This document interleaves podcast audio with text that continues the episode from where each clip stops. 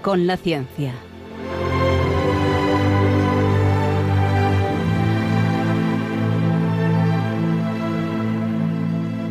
Dirigido por Javier Ángel Ramírez.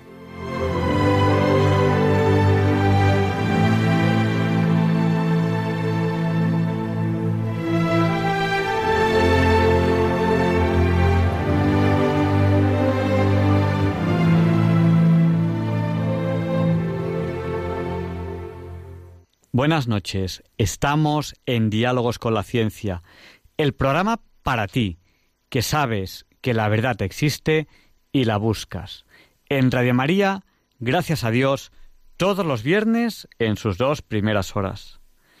Transmitimos para todo aquel que quiera escucharnos, en España a través de la frecuencia modulada y la televisión digital terrestre, donde pueden escucharnos en calidad digital. Transmitimos también, atención, esto es muy importante, a través de Internet. ¿Por qué digo que es muy importante? Porque hoy vamos a hablar de ciberseguridad con una persona que sabe mucho, muchísimo del tema. Seguridad, ciberseguridad, cosa de todos, no solo de unos cuantos. Hablaremos de ello hoy, un tema interesantísimo. Pues ustedes nos pueden escuchar a través de Internet en www.radiomaria.es en directo. O si quieren escuchar los programas pasados, tienen el podcast, el podcast de Diálogos con la Ciencia. Ahí estamos para todos ustedes. Muchos nos están escuchando a través de Internet ahora mismo. Y durante el programa pueden contactar con nosotros. ¿Cómo?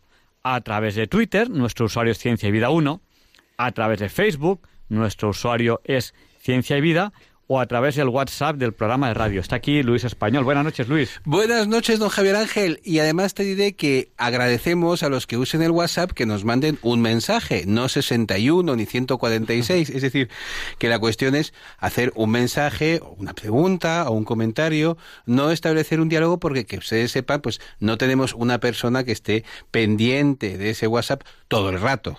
La cuestión es que el WhatsApp lo usamos para este programa de radio y solamente se pone en marcha los jueves. Algunos de ustedes nos ponen en una red de difusión y nos van enviando mensajes toda la semana. Claro, cuando la abrimos pues tenemos 48 mensajes de una persona sin leer y no podemos atenderlos. Y nos gusta, nos gusta atenderles bien.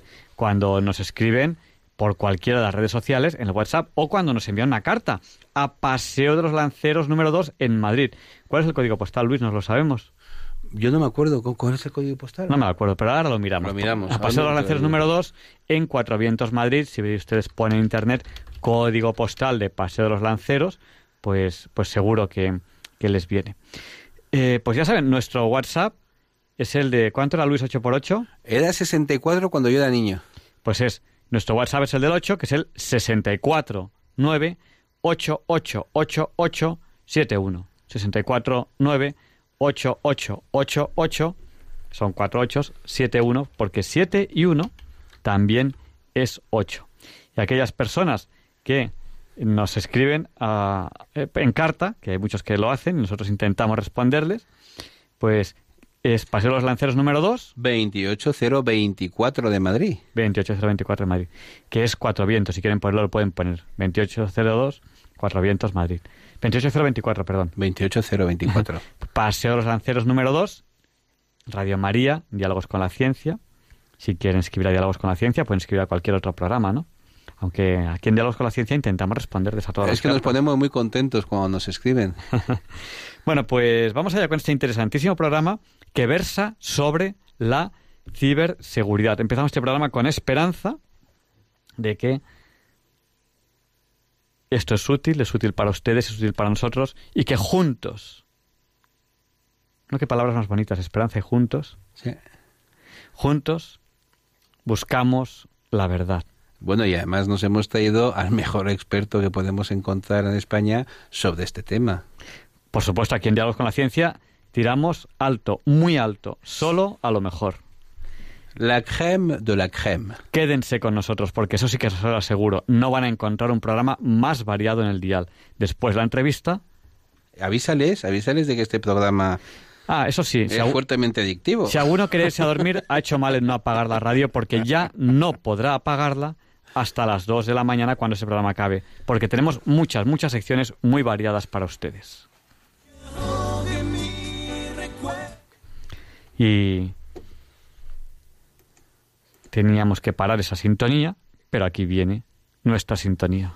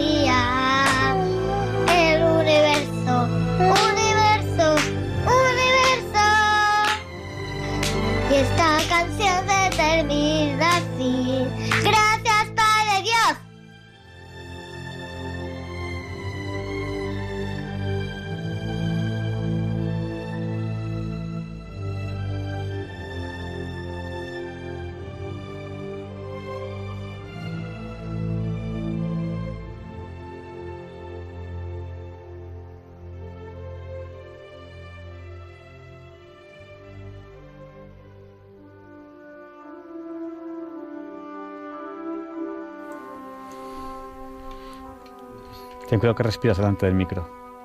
Bájalo un poquito lo que sea.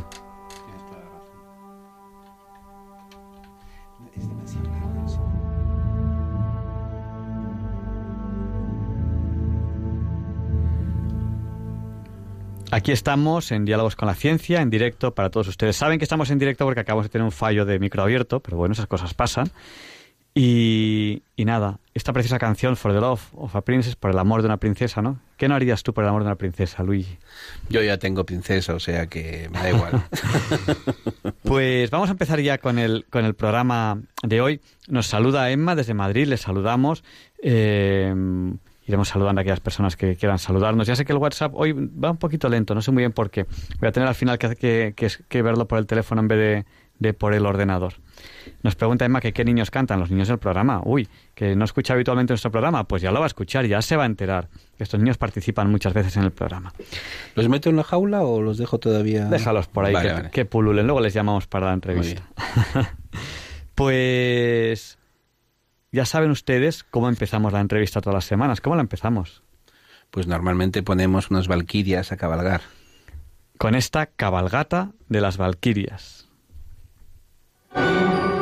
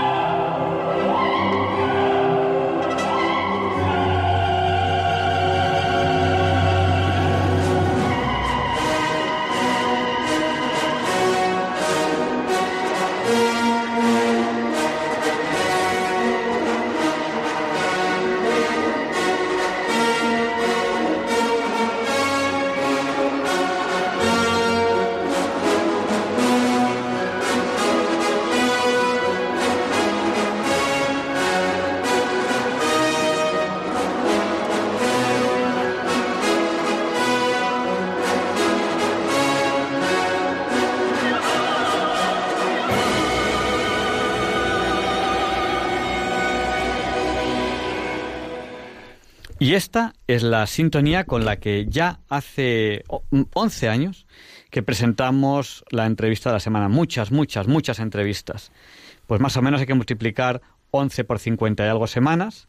Por lo tanto, estamos en... 550 y tantos. 550 y tantas entrevistas. Eh, quizá alguna semana no haya habido entrevistas, vamos a dejarlo en 530, por si acaso alguna semana no, ha habido entrevista. Hoy tenemos el placer de presentarles a Fernando Davara Rodríguez. Eh, bueno, podríamos decir tantas cosas de él. Para empezar, es general de brigada de artillería, que se dice pronto, que llegar a general es una muy buena carrera militar. Doctor cum laude en ingeniería informática presidente de la Fundación España Digital. Un día, un día tenemos que hablar de, España Digital. Director académico del Máster en Dirección y Gestión de la Ciberseguridad. Con él queremos hablar de ciberseguridad de la Fundación AUCAL y la Universidad Antonio de Nebrija. Él es profesor y asesor de varios másteres, cursos de posgrado en materia de ciberseguridad e inteligencia empresarial en muchas instituciones en España e Iberoamérica. Mm, buenas noches, general. Buenas noches, ¿cómo estamos? Pues muy bien, no sé si, si le hemos presentado bien, quedan muchas cosas, yo sé que usted hace muchísimas cosas, pero bueno, eh, un currículum tan extenso, quizá, pues resumirlo así... Es, Si, leemos el currículum del general, se acaba el programa, porque después de la página 37, ¿no? Queríamos con usted hablar de ciberseguridad, un asunto de todos. Le hemos dado ese, ese nombre a, a la entrevista. ¿Por dónde, ¿Por dónde empezaríamos? ¿Por el ciberespacio? ¿Por Internet? ¿Por dónde empezaríamos? ¿Qué es esto del ciberespacio? ¿Qué es el Internet? Vamos a centrar. No todos nuestros oyentes eh, están versados en Internet, pues porque tenemos oyentes que más, tenemos oyentes que menos. ¿Qué podríamos decir de el ciberespacio e Internet? Claro, vamos a ver. Si queremos hablar de ciberseguridad, lógicamente tendremos que diseccionar un poco el término y hablar primero por qué es ciber porque ya sabemos que es seguridad, pero seguridad en ciber. ¿Dónde está este ciber? Pues ciber es el ciberespacio.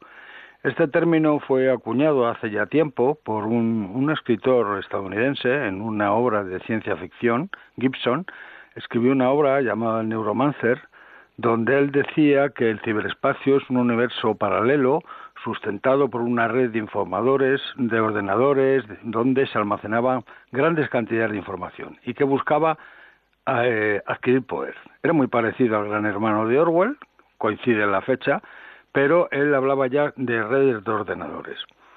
Dentro de ese concepto, hoy en día, claro, ha cambiado mucho y mm, yo por lo menos lo defino como una, una mezcla de un espacio real, donde estamos los que lo usamos, las redes, los equipos, y una parte virtual que es sobre todo la información. La información es intangible, está ahí, gestionamos información, compartimos información. Para mí ese es el ciberespacio. Y sobre todo, lo suelo decir y lo repito, no es solo un concepto tecnológico, y es mucho más que Internet. Saluda Francisco desde Santander. acabamos de empezar la entrevista y ya, ya le está pareciendo interesantísima. Decimos, ciberseguridad, un asunto de todos. Eh, ¿Qué es lo que pasa? Que a lo mejor confiamos demasiado la ciberseguridad o creemos que eso es cosa de otros y la dejamos para los expertos y el, ciudadano de a pie, digamos, no se, no se suele preocupar, ¿qué es lo que ocurre con la ciberseguridad? Exactamente esa ese es el fondo de la cuestión. El ciudadano de a pie e incluso las pymes, ¿eh? y las micropymes consideran que, bueno, yo no soy objetivo rentable, ¿para qué me van a mí a atacar? Atacarán a los grandes, a los que tienen algo que, que ofrecer o que perder cuando realmente el, más fácil, el objetivo más sencillo es el ciudadano de a pie o bien en las pymes y entonces eh, se las ataca precisamente no para robar su información, sino para utilizarlas como instrumentos de ataque, por ejemplo. O sea, es decir, alguien se, se mete en nuestro ordenador y utiliza nuestro ordenador para atacar a otros, más o menos es algo así. Sí, sí, o se queda, o se queda y utiliza nuestro ordenador para enviar miles de correos, o se queda y utiliza nuestro ordenador para, mm, para lanzarlo como arma de ataque, como vectores de ataque. El buen hacker moderno no le interesa quemar nuestro ordenador, ni como suelen decir algunos de los correos que llegan maliciosos, quemar nuestro disco duro. Él quiere quedarse dentro y utilizarnos a nosotros. Es un ladrón de huerte blanco invisible. Que pregunta porque porque eh, aunque nos hacemos un poco una idea de qué es esto de la ciberseguridad y, pues no tenemos las cosas muy claras. Ya todos llevamos un ordenador en el bolsillo, casi todos que son los teléfonos móviles estos tan modernos que tienen mucha capacidad, mucha potencia de cálculo y están siempre, casi siempre conectados a Internet. Eh, ¿También eh, los teléfonos móviles son, son utilizados para esto? Por supuesto, los teléfonos móviles y cualquier tablet y cualquier dispositivo. Yo suelo decir que cualquier dispositivo que está conectado a una red es susceptible de ser de ser utilizado. Y, y, también cualquier programa que ejecute una aplicación es susceptible de hacer cosas diferentes para las que está diseñado. ¿Por qué? Porque haya sido controlado de alguna forma. O sea, alguien eh, lo ha programado o ha cambiado su programación para que haga algo con lo que, con lo que algo que no, que no esperamos, algo que no, que no es deseado, que no es para lo que pensamos que usa ese programa. Así es. Bueno, esa es una, una, una amenaza, digamos, ¿no? Que alguien utilice nuestro ordenador como em, emisor de ataques, ya sea por, por email o de, ataques informáticos a un servidor o algo así. ¿Qué otras amenazas hay? Bueno, gente, yo más que amenazas, porque a, nosotros, a los que tratamos estos temas, nos cuesta mucho trabajo quedarnos solo en la amenaza, porque muchas veces el mal uso de un equipo puede dar lugar a un incidente que puede acabar llevándome a los juzgados, porque algún cliente, por ejemplo, me, me pida me pide responsabilidades por lo que ha pasado. Eh, yo prefiero hablar de los agentes, los agentes que, que lanzan las amenazas o que puedan potencialmente eh, lanzar amenazas. Entonces, en ese sentido, pues eh, tenemos los hackers de, de, toda la vida, pero que yo no los considero como grandes perfiles a los hackers porque normalmente no tienen una gran notoriedad. por encima de ellos sí, por encima de ellos tenemos a los grupos organizados, que son los que verdaderamente están obteniendo un lucro de, la ciberseguridad o de la inseguridad en ciber. También, por supuesto, los terroristas, no hay que ver más que eh, las páginas web del mal llamado Estado Islámico. También, por supuesto, los estados, no hay más que ver también cómo se está atacando a centrales eléctricas, dejando poblaciones enteras sin, sin cobertura eh, de energía. Y luego lo último pues los famosos los famosos eh, digamos aquella gente que se dedica a, a propagar eh, tantos tantas cosas que no, no, no quieren hacer daño pero sí quieren causar una mala reputación y demás un ejemplo de esto sería Anonymous Anonymous eh, muchas veces tiene muy buenas intenciones pero otras no las tiene tantos Hombre, es que es, muy, muy, peligroso todos estos grupos que ponen en la, en la red información que ellos dicen que es auténtica. Es decir, es muy curioso. Es decir, el mentiroso dice que el Estado miente, ¿no? Y te explica. No, no, el que está mintiendo es, es como aquella, aquella frase de Donoso Cortés que decía, llegará un día en que la mentira levantándose del arroyo le diga la verdad tú eres la mentira, yo soy la verdad. Pues claro, pasa un poco con, con la contrainformación eso, ¿no? Que tú dices, no, no, la verdad es lo que te digo yo que la he robado de los archivos secretos de la NSA.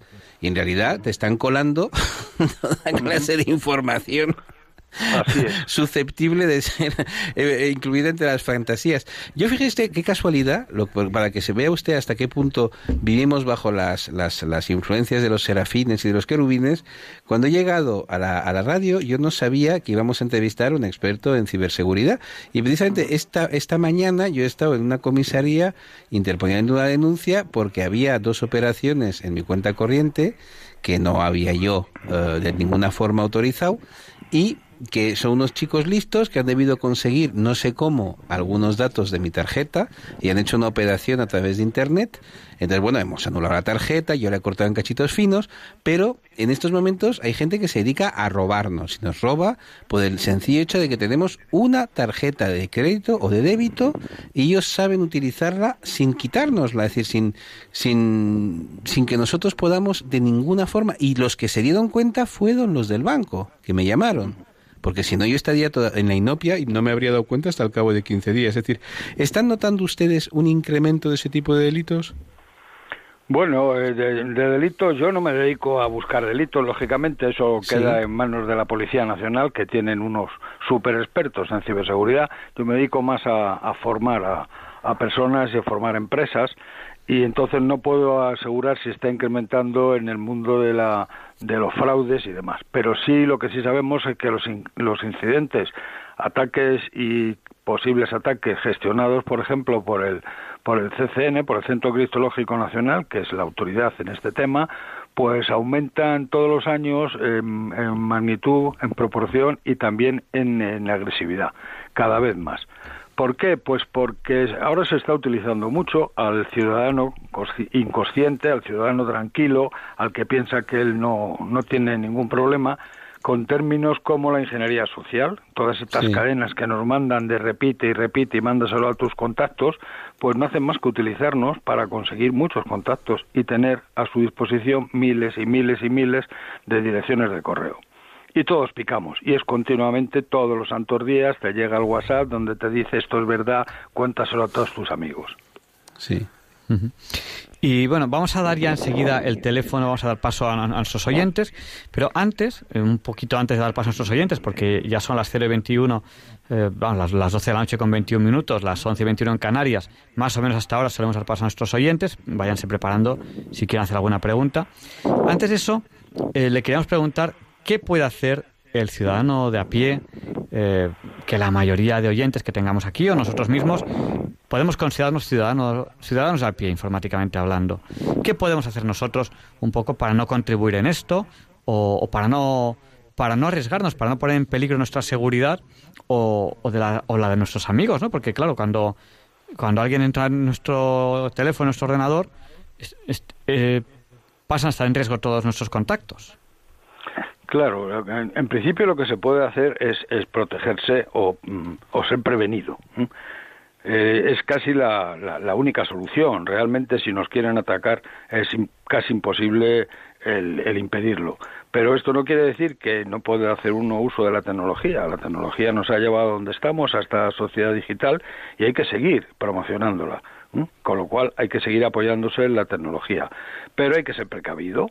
Igual que yo, si voy a una gran ciudad, no entro en determinadas zonas o pregunto en el hotel, oiga, ¿qué barrios se pueden utilizar o no? Pues yo en Internet sé dónde puedo navegar, pero sé dónde no puedo navegar. ¿Por qué tengo que pinchar en enlaces que desconozco? ¿Por qué tengo que contestar a correos electrónicos donde me dicen que, me que, que debo una factura de la luz o que me ha tocado un premio? Simplemente con eso evitaríamos muchísimos problemas. A partir de ahí, pues, mm, ¿por qué no llevar un antivirus en el teléfono móvil?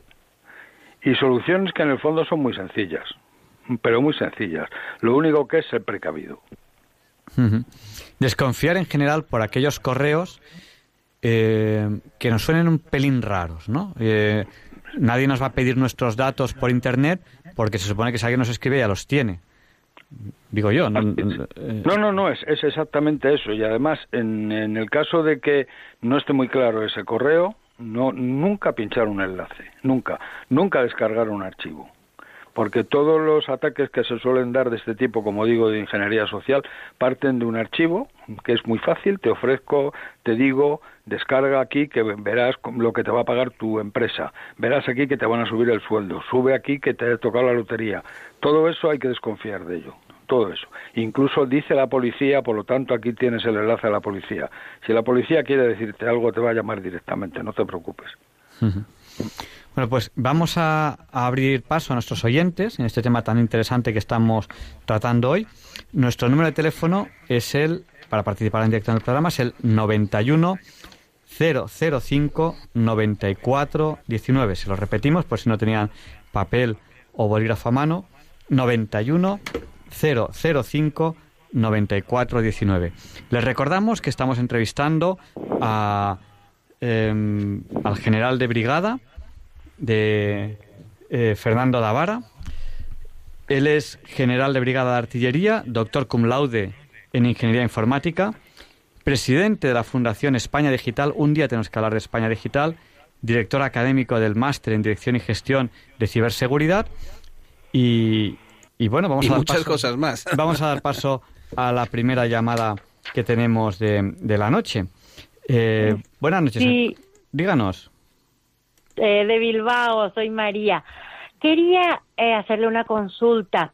Un buen antivirus, por ejemplo, el ABG tengo yo, no sé si es que eso es bueno. Muchas gracias. Y era excelente el programa. Muchas gracias. Nos pregunta el nombre de un antivirus, usted nos dice que tiene uno que se llama... ¿Qué nos recomendaría? ABG tengo yo. ABG. Vale, pues... Buenas noches. Yo no lo Buenas conozco, noches. pero a ver si, si no- si nos puede responder algo nuestro general. Muchas gracias. Buenas noches. Sí, yo no voy a hacer propaganda de antivirus, ¿eh? lógicamente no me corresponde eh, y además no, no debo. Antivirus buenos hay casi todos. Estamos en lo de siempre, lo barato es caro o, lo, o no. Eh, hay antivirus gratis, no son nada malos. Eh, pero siempre es mejor tener un antivirus de pago. ¿Por qué? Porque asegura que las firmas digitales que, que es capaz de, o las firmas de los virus que es capaz de detectar son mucho mayores. ¿Por qué? Porque al cobrar se supone que detrás hay un soporte de investigación sobre esto. El problema para mí no son los antivirus, el problema para mí son las contraseñas, porque yo puedo tener un antivirus maravilloso, pero si no tengo unas buenas contraseñas, pues tengo muchas ventanas abiertas. ¿m? Aún así, cualquier antivirus de los que hay en el mercado es bueno. Es muy difícil decir cuál es mejor que otro. Luego le preguntaré sobre las contraseñas, a ver qué, qué recomendaciones eh, nos hace. Pero antes vamos a dar paso a, a Luisa, que nos llama desde Madrid. Buenas noches, Luisa. Díganos, el micrófono es suyo. Muchas gracias. Mira, eh, la pregunta que voy a hacer es no tiene que ver nada con lo que este señor está hablando. Es que tengo un, un- un problema, no un problema, no, una duda. Yo tengo una bandera en el balcón de mi casa Sí. y ya de tanto la tengo colgada desde hace un año Sí. y ahora con el viento, el sol que ha hecho y ahora la quiero cambiar, pero no sé cómo deshacerme de ella. Eh, Porque no la quiero tirar a la basura, indudablemente. Y, que, y para quemarla no tengo ningún espacio para quemarla. le da usted pena deshacerse de, de- de una preciosa bandera española, supongo. Y claro, pues, Sí, claro, pero voy a comprar otra, pero esta está hasta del viento se ha rajado. pues yo no sé lo que podríamos hacer. No sé si a algún oyente se le ocurre, se le ocurre algo. Yo tengo Pero alguna. este yo- señor que es militar no lo sabrá. pues a lo mejor sí, a lo mejor sí, se lo, se lo preguntamos. Eh, general, ¿qué, Bueno, qué- yo... ¿Qué hacen ustedes? conocer, ¿no? Pero No, es una no, bandera que ya la pobre está en- de todo el calor. Mira, le voy a decir una cosa y por qué la puse. Cuando los catalanes empezaron con la independencia y, y el señor este, que no me acuerdo cómo se llama, pero yo le llamaba Flequillo. Mejor, mejor, mejor no fue, acordarse, mejor no acordarse. Que, va- que- que vaya cayendo en el olvido ahí. Entonces la puse.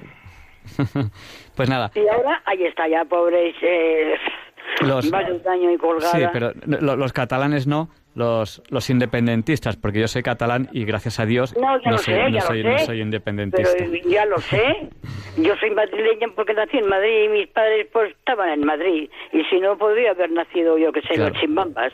Pues nada, muchas gracias Luisa por, por su Bueno, llamada. a ver si este señor militar o, o usted me puede dar un remedio porque es que está yo, tan yo, yo- yo tengo una en casa igual y la tengo dentro porque se, se me quedó igual, en el mismo estado.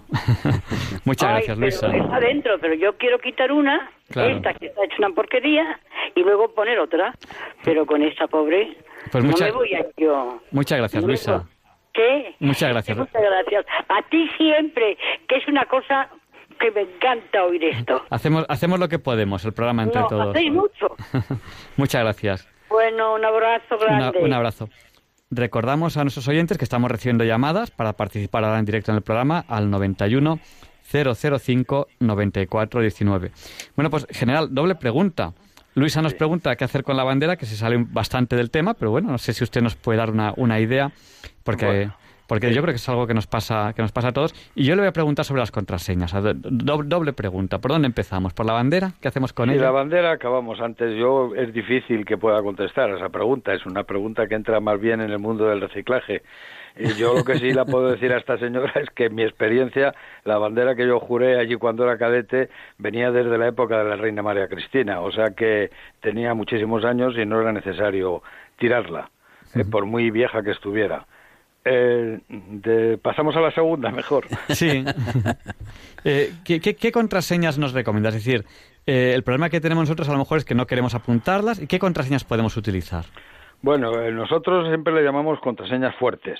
Es, eso se está viendo cuando los bancos o algunas entidades de crédito o los seguros te dicen la contraseña tiene que tener más de ocho cifras, tiene que tener caracteres alfanuméricos y demás, tiene que tener mayúsculas y números. Eh, ¿Por qué? Porque son contraseñas fuertes. El vicio común de la contraseña, el, mi nombre y, y dónde nací, la fecha de nacimiento, por ejemplo, que me estoy acordando ahora de gente próxima a mí, eh, nací aquí y nací en este año. Eso es muy fácil de encontrar. Son muy pequeñas, eh, son muy cortas y son muy fáciles, porque realmente quien busca contraseñas lo hace con robots y los robots son capaces de estar gestionando millones y millones y millones de cifras en, en un momento con lo cual tienen que ser muy fuertes, evitar solamente letras y números y procurar cambiarlas. Yo, de una forma un poco así sintomática o graciosa o simple, tenía un amigo, un profesor que decía las contraseñas son como la, ropa interior, hay que cambiarla continuamente. Bueno, pues sabemos. Lo, que ocurre que el, el problema cuando las cambiamos, que a mí me pasa, que luego ya no me acuerdo cuál era. Eso hay que, Claro, y al final acabamos poniéndola en un post-it encima del ordenador. bueno, pues eh, claro. sí, sí, están llenos los ordenadores de las empresas con los post-its de las contraseñas. Esto viene muy bien a quien quiere a quien quiere conocer cosas. Eh, para eso lo mejor, bueno, hay muchas reglas mnemotécnicas. Es, es difícil, ¿eh? Porque para mí el problema no es que me acuerde o no de la contraseña, es que tenemos tantas cosas con contraseñas diferentes que al final no sabemos eh, dónde hemos puesto cada una. Pero bueno, para eso el 80% o el 90% de las, de las aplicaciones tienen una forma de recuperar contraseñas. Pero para mí lo importante es que la contraseña sea fuerte. Y el ser fuerte es tener gran número de, caracteres y que los caracteres sean alfanuméricos, no solamente cifras y números. Eh, un guion bajo y demás. O la, la letra arroba. Luego, le preguntaré sobre los programas que gestionan contraseñas, pero antes vamos a dar paso a Víctor, que nos llama desde, desde Almagro, porque estamos en el momento de las llamadas y queremos dar preferencia a estas llamadas, que nos a los oyentes que nos están llamando al 91 005 94 19. Adelante, Víctor, el micrófono es suyo. Hola, buenas noches. Buenas noches. Eh, la señora está que no sabe qué hacer con la bandera. No tengo inconveniente en, si quiere mandármela, le doy la dirección.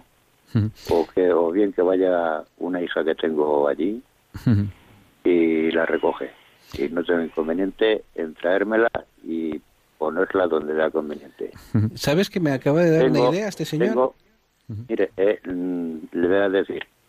Sí. Eh, estuvieron aquí los de la UNE haciendo unos simulacros en Deimiel y un pueblo que está aquí a 25 kilómetros. ¿eh? La, la, la, UME, la Unidad Militar de Emergencia. Sí, sí, sí, sí. Y tenían ahí una bandera muy bonita allí donde, donde yo estaba. Mm, una, una bandera, pues bueno. Y entonces me puse, porque soy un tanto casino. y, y total que la pedí y ya me la dieron. Y la tengo como oro en paño. Le, he puesto en el balcón unas cuantas veces, pero si veo que llueve o lo que sea, a quitarla, para que no se moje. Pues muchas gracias, Víctor. Vamos a, dar paso... Si quiere, si quiere esta señora dármela. envíenos, envíenos, usted, envíenos usted un email y si esta señora se pone en contacto con nosotros. No tengo de eso, no gasto de eso. Pues envíenos una carta porque no, no podemos. Eh, ¿Y, a qué dirección? A Paseo de los Lanceros número 2. 28024 de Madrid. 28024 de Madrid, a Diálogos con la Ciencia de María. Y si estas... que, que, tengo la luz apagada, y si estas... con radio. No se preocupe, ahora enseguida lo, lo, volvemos a decir. Si esta señora nos, nos da su contacto, nosotros les ponemos en contacto. Pero no debemos dar datos por, tele, por, por radio. No, ¿me llama usted a mí ahora? No. Y me da... No. Eh, lo vamos a dar en el programa. En el programa lo, lo decimos. En el, pro, en el programa decimos, decimos nuestra dirección. Y, vamos a dar paso a, Elvira, que nos llama, nos llama también Elvira. Buenas noches, Elvira, el micrófono es suyo. Gracias. Mira, eh, soy una señora mayor y uno de mis hijos tiene una pequeña empresa que le costó bastante y se la sudó desde abajo. Total, que en un momento dado le robaron. Le robaron el producto de dos o tres camiones. Vaya. fue a juicio, perdió el juicio, el seguro no quiso hacerse cargo y tuvo que pagar una cantidad de dinero que no había ganado. La honra, si hubiera que partir de quien la inventó, sería mi hijo, para que se haga una idea.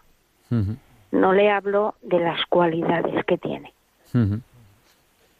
Pero los pocos compañeros que, que forman su empresa no, no le han dicho nunca jefe. Con eso y es suficiente, pues, creo. Pues, nada, pues... ¿Qué puede hacer este joven? Pues nosotros estamos hablando... Impotencia. Nosotros estamos... ¿Cómo puede? Estamos hablando de, de, ciberseguridad y no sé si vamos a poder responderle a esa pregunta. Lo que sí que le aseguro es que como esto es Radio María, lo que sí que vamos a hacer es rezar por su hijo y por todos los emprendedores, porque España tiene una riqueza de emprendedores que merece la pena que merece la pena cuidar. Que es un chico que empezó con un camión, sacándose los carnés con un camión. Después cuando aprendió se compró el camión. Después cuando ya él siguió estudiando, arriba del camión estudiando, hizo un máster en Zaragoza, ya le ofrecieron trabajo allí. no quiso, se vino a Valencia, montó poco a poco su pequeña empresa. y cuando parecía que tenía un poco de tranquilidad, el, Elvira, vamos a, vamos a, rezar por, por su hijo y, bueno, eh, seguro que, que, el, que el Señor también, también en, pues sabrá, sabrá ayudarle si le parece bien. Porque es que nosotros hoy estamos hablando de, ciberseguridad. Mayor. Muchas... no sé si, esto entraba dentro de lo que está tratando este señor. Bueno, si podemos decir algo también se lo diremos, pero no, no se lo aseguro porque estamos hablando de otro tema. Pero, pero si podemos también se lo diremos. Muchas gracias, Elvira. buenas noches. Y vamos a dar paso a, a Joaquín, que nos llama también al 91 005 94 19. Díganos, el micrófono es suyo. A ver, buenas noches. Buenas noches. Bueno, yo le llamo desde Vitoria. Concretamente le llamo por lo siguiente. Yo hace, un par de meses o cosas así recibí un correo electrónico en el que me decían que este que tenían algunas fotos comprometedoras mías y me pedían nada. Me daba la impresión de que eran unos rateros, ¿eh? porque me pedían mil, mil, mil euros, o sea, y me decían que tenía que ingresar en una cuenta, tal, tal. Y estaba escrito en un español o en un castellano, como, como se quiera, horroroso. No sé si era porque no lo sabían escribir o porque estaba escrito muy deliberadamente. Resulta que yo contesté y simplemente puse policía, guardia civil, contesté al correo y ya no me han vuelto a molestar. Y claro, yo creo que, digo yo, eso sería alguna, alguna trampa de algún pequeño ratero que no que no pretendía más cosa que... Pues pero eso, me, exigían, mil, mil euros aproximadamente. Joaquín, le respondemos si le parece bien por la radio. Muy bien, buenas noches y, gracias por el programa. ¿eh? Muchísimas gracias a usted, buenas noches. buenas noches. Bueno, pues estamos entrevistando al general Fernando Davara, con él estamos hablando de eh, seguridad informática o seguridad cibernética. Y bueno, em, general, este, este quizás es el típico correo que podemos recibir. Que nos dicen, tienen fotos, dicen, le hemos hackeado la cámara. Yo también lo he recibido. Claro, lo que ocurre es que yo tengo la cámara siempre, tapada con un papelito. Le hemos hackeado la cámara, aparte de que tampoco podían sacar nada, pero bueno, da igual. Y tenemos sus contactos y tal. O nos da mil euros o se va usted a enterar, ¿no? es un correo que, mucha gente hemos recibido y otros muy parecidos. Se ha bloqueado su cuenta del banco, ponga, ingrese aquí su contraseña y su usuario, cositas de esas. que, eh, díganos un poco qué tipo de correos son los que más se reciben y qué, y qué podemos hacer. Supongo que, supongo que será simplemente borrarlos, no, no lo sé.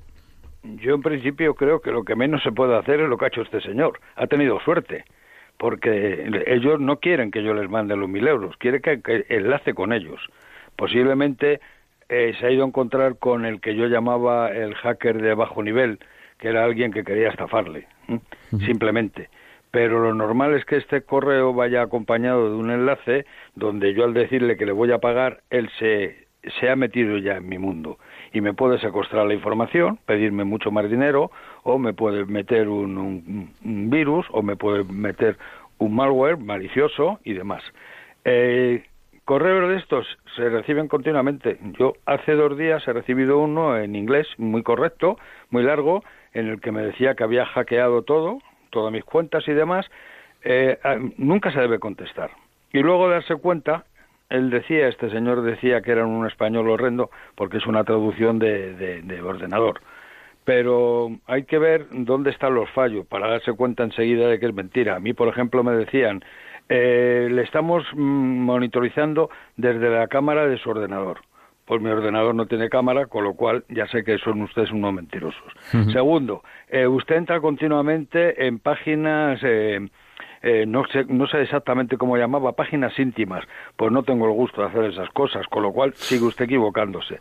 Pero, sobre todo, procurar no contestar, y procurar no pinchar enlaces. El, pinchar enlaces es lo peor que se puede hacer.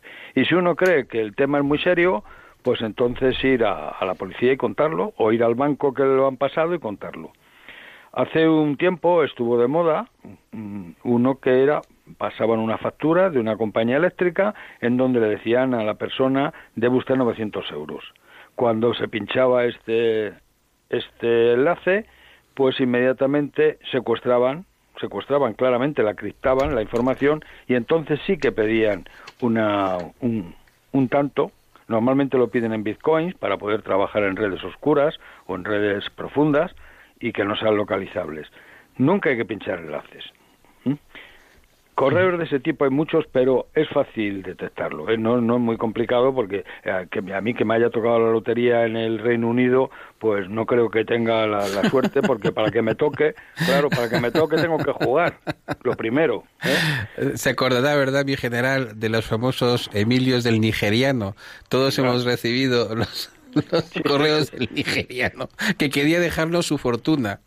Claro. Luego hay un sistema que yo recomiendo, sobre todo cuando vienen cadenas y demás, yo recomiendo un sistema que es bien sencillito, es coger dos o tres, eh, copiar, el típico cortar y pegar, ¿eh? coger la primera frase, la segunda frase, una frase determinada, irse a un navegador, a un buscador, a Google y ponerlo. Y nos encontraremos donde nos aparece el mismo, el mismo mensaje. ¿eh? Yo hice una prueba con mis alumnos, decía en Valladolid, una niña de 15 años ha desaparecido, la policía te pide por favor entramos con los alumnos a ver este mensaje y la niña hace unos años estaba en Rosario, en Argentina, otros años estaba en, La Coruña y era el mismo mensaje. ¿Cómo se ve también? Pues porque no suelen dar fechas. La semana pasada, la semana pasada puede ser hoy, puede ser mañana o puede ser hace tres años. Nunca, nunca dan datos, pero insisto, lo importante, nunca pinchar enlaces, nunca descargar archivos. Pues muchísimas gracias. Pues yo creo que, ha sido una entrevista eh, muy, muy interesante. Luis todavía quiere, quiere hacer alguna preguntilla más. Yo creo, mi, general, que habría un consejo que dar en general, por ejemplo, a los a los oyentes que tienen hijos jóvenes, que son chicos pues que muchas veces pues van a páginas pornográficas y tal, porque están en la edad de hacer tonterías, y entonces que les digan, que les digan todo aquello que te ofrecen gratis en la red, algún negocio habrá detrás, porque vamos, si alguien monta eh, una web con miles y miles de vídeos y con miles y miles de, enlaces, algo buscará, porque no creo que lo haga gratis et amore. Es decir, el decirle a, lo, que la gente joven que se les meta un poco en el cráneo, que a veces lo tiene muy duro, que no hay duros a peseta, que todo aquello que te ofrecen gratis, algo de matú te lleva a la gente joven y a la gente mayor, ¿eh? No nos equivoquemos eh, con los jóvenes. No, no, no, yo soy mayor y respeto mucho a los jóvenes, a la gente joven y a la gente mayor. Yo creo que la gente joven tiene otro problema, que es que se expone mucho. Se expone mucho en redes sociales, cuenta demasiado su vida, eh, eh, les falta tiempo para decir dónde están, qué hacen, hacer fotos de post, hacen fotos de un postre, están en un, en un McDonald's y están haciendo la foto del postre y sin darse cuenta de que están contando su vida, hechos y milagros a todo el mundo pero en el en el lo gratis et amore que hablábamos yo también incluiría a la gente mayor y posiblemente más la gente mayor que la gente joven ¿eh? el problema para mí y casi casi lo podría hacer como conclusión de la entrevista es que eh, lo que hemos avanzado con la tecnología lo que hemos avanzado que como digo nos ha llevado a una sociedad muy moderna muy avanzada y dotada de todo tipo de facilidades estamos convirtiendo la tecnología en un fin, no lo estamos convirtiendo en un medio. La tecnología es un medio para nosotros, para utilizarla. Mucha gente, sobre todo la gente joven en este caso, ha convertido la tecnología en un fin.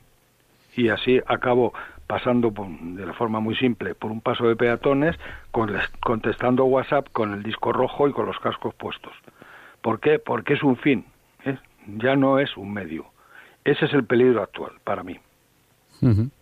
Pues muchísimas gracias y, bueno, yo creo que ha sido una entrevista interesantísima, pero tenemos que entrevistarle a usted porque usted es presidente de la Fundación España Digital y, tenemos mucho que preguntarle sobre ese tema. O sea que, que si a usted le parece bien, en un programa futuro tenemos que, hablar de ello porque tienen muchas, muchas cosas que, están haciendo en España Digital y que son interesantísimas.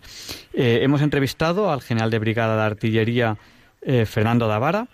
Eh, él es doctor cum laude en ingeniería informática eh, eh, da cursos de, de, ciberseguridad, inteligencia en varios lugares, les, lo, hemos, leído ahí en su currículum abreviado, y creo que ha sido una, una entrevista muy fructífera. Si algún oyente se ha quedado con las ganas de escuchar algo, dentro de una semana estará en el podcast, en el podcast de Diálogos con la Ciencia, en www.radiomaria.es, en el podcast, pues ahí la tienen. A ese enlace sí le pueden hacer clic. pues, pues muchísimas gracias, general. Muy bien, un placer. Muchas gracias. Buenas noches, gracias. Buenas noches. Y Leonardo Daimiel Pérez de Madrid nos presenta la sección Pensar y Sentir. Que espero que les guste.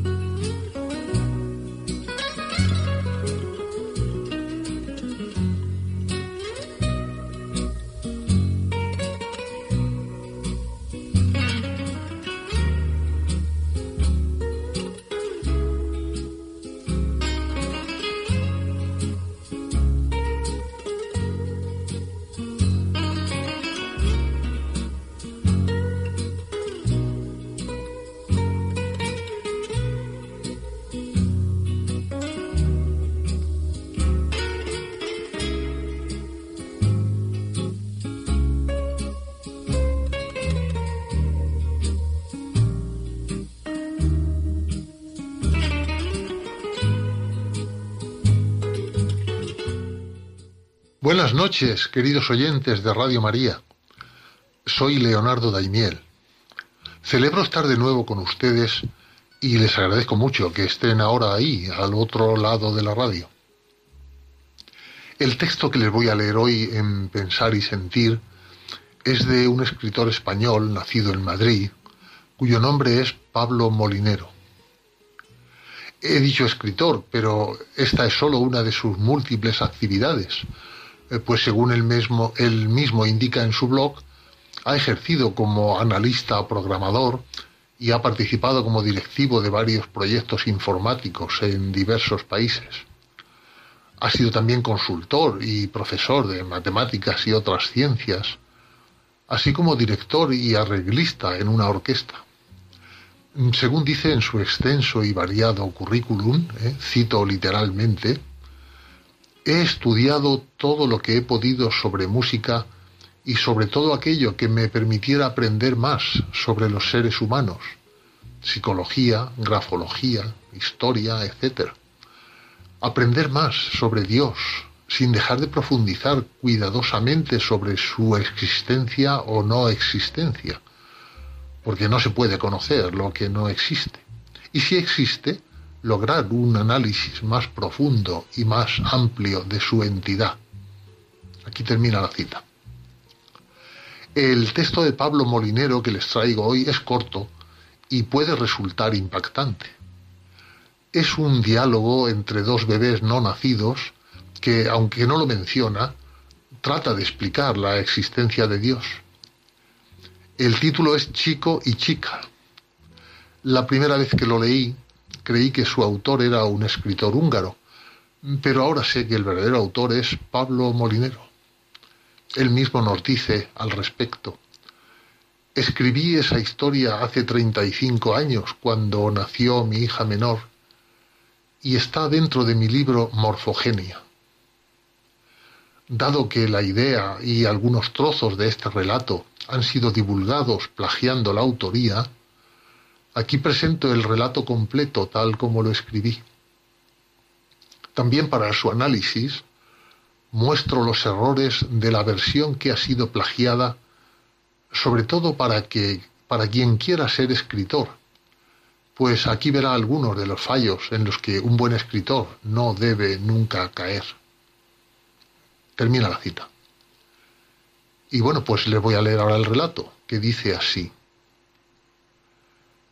En el vientre de una mamá había dos bebés. Uno preguntó al otro, ¿Tú crees en la vida después del parto? El otro respondió, Claro que sí. Tiene que haber algo después del parto. Tal vez estamos aquí para prepararnos para lo que vendrá más tarde.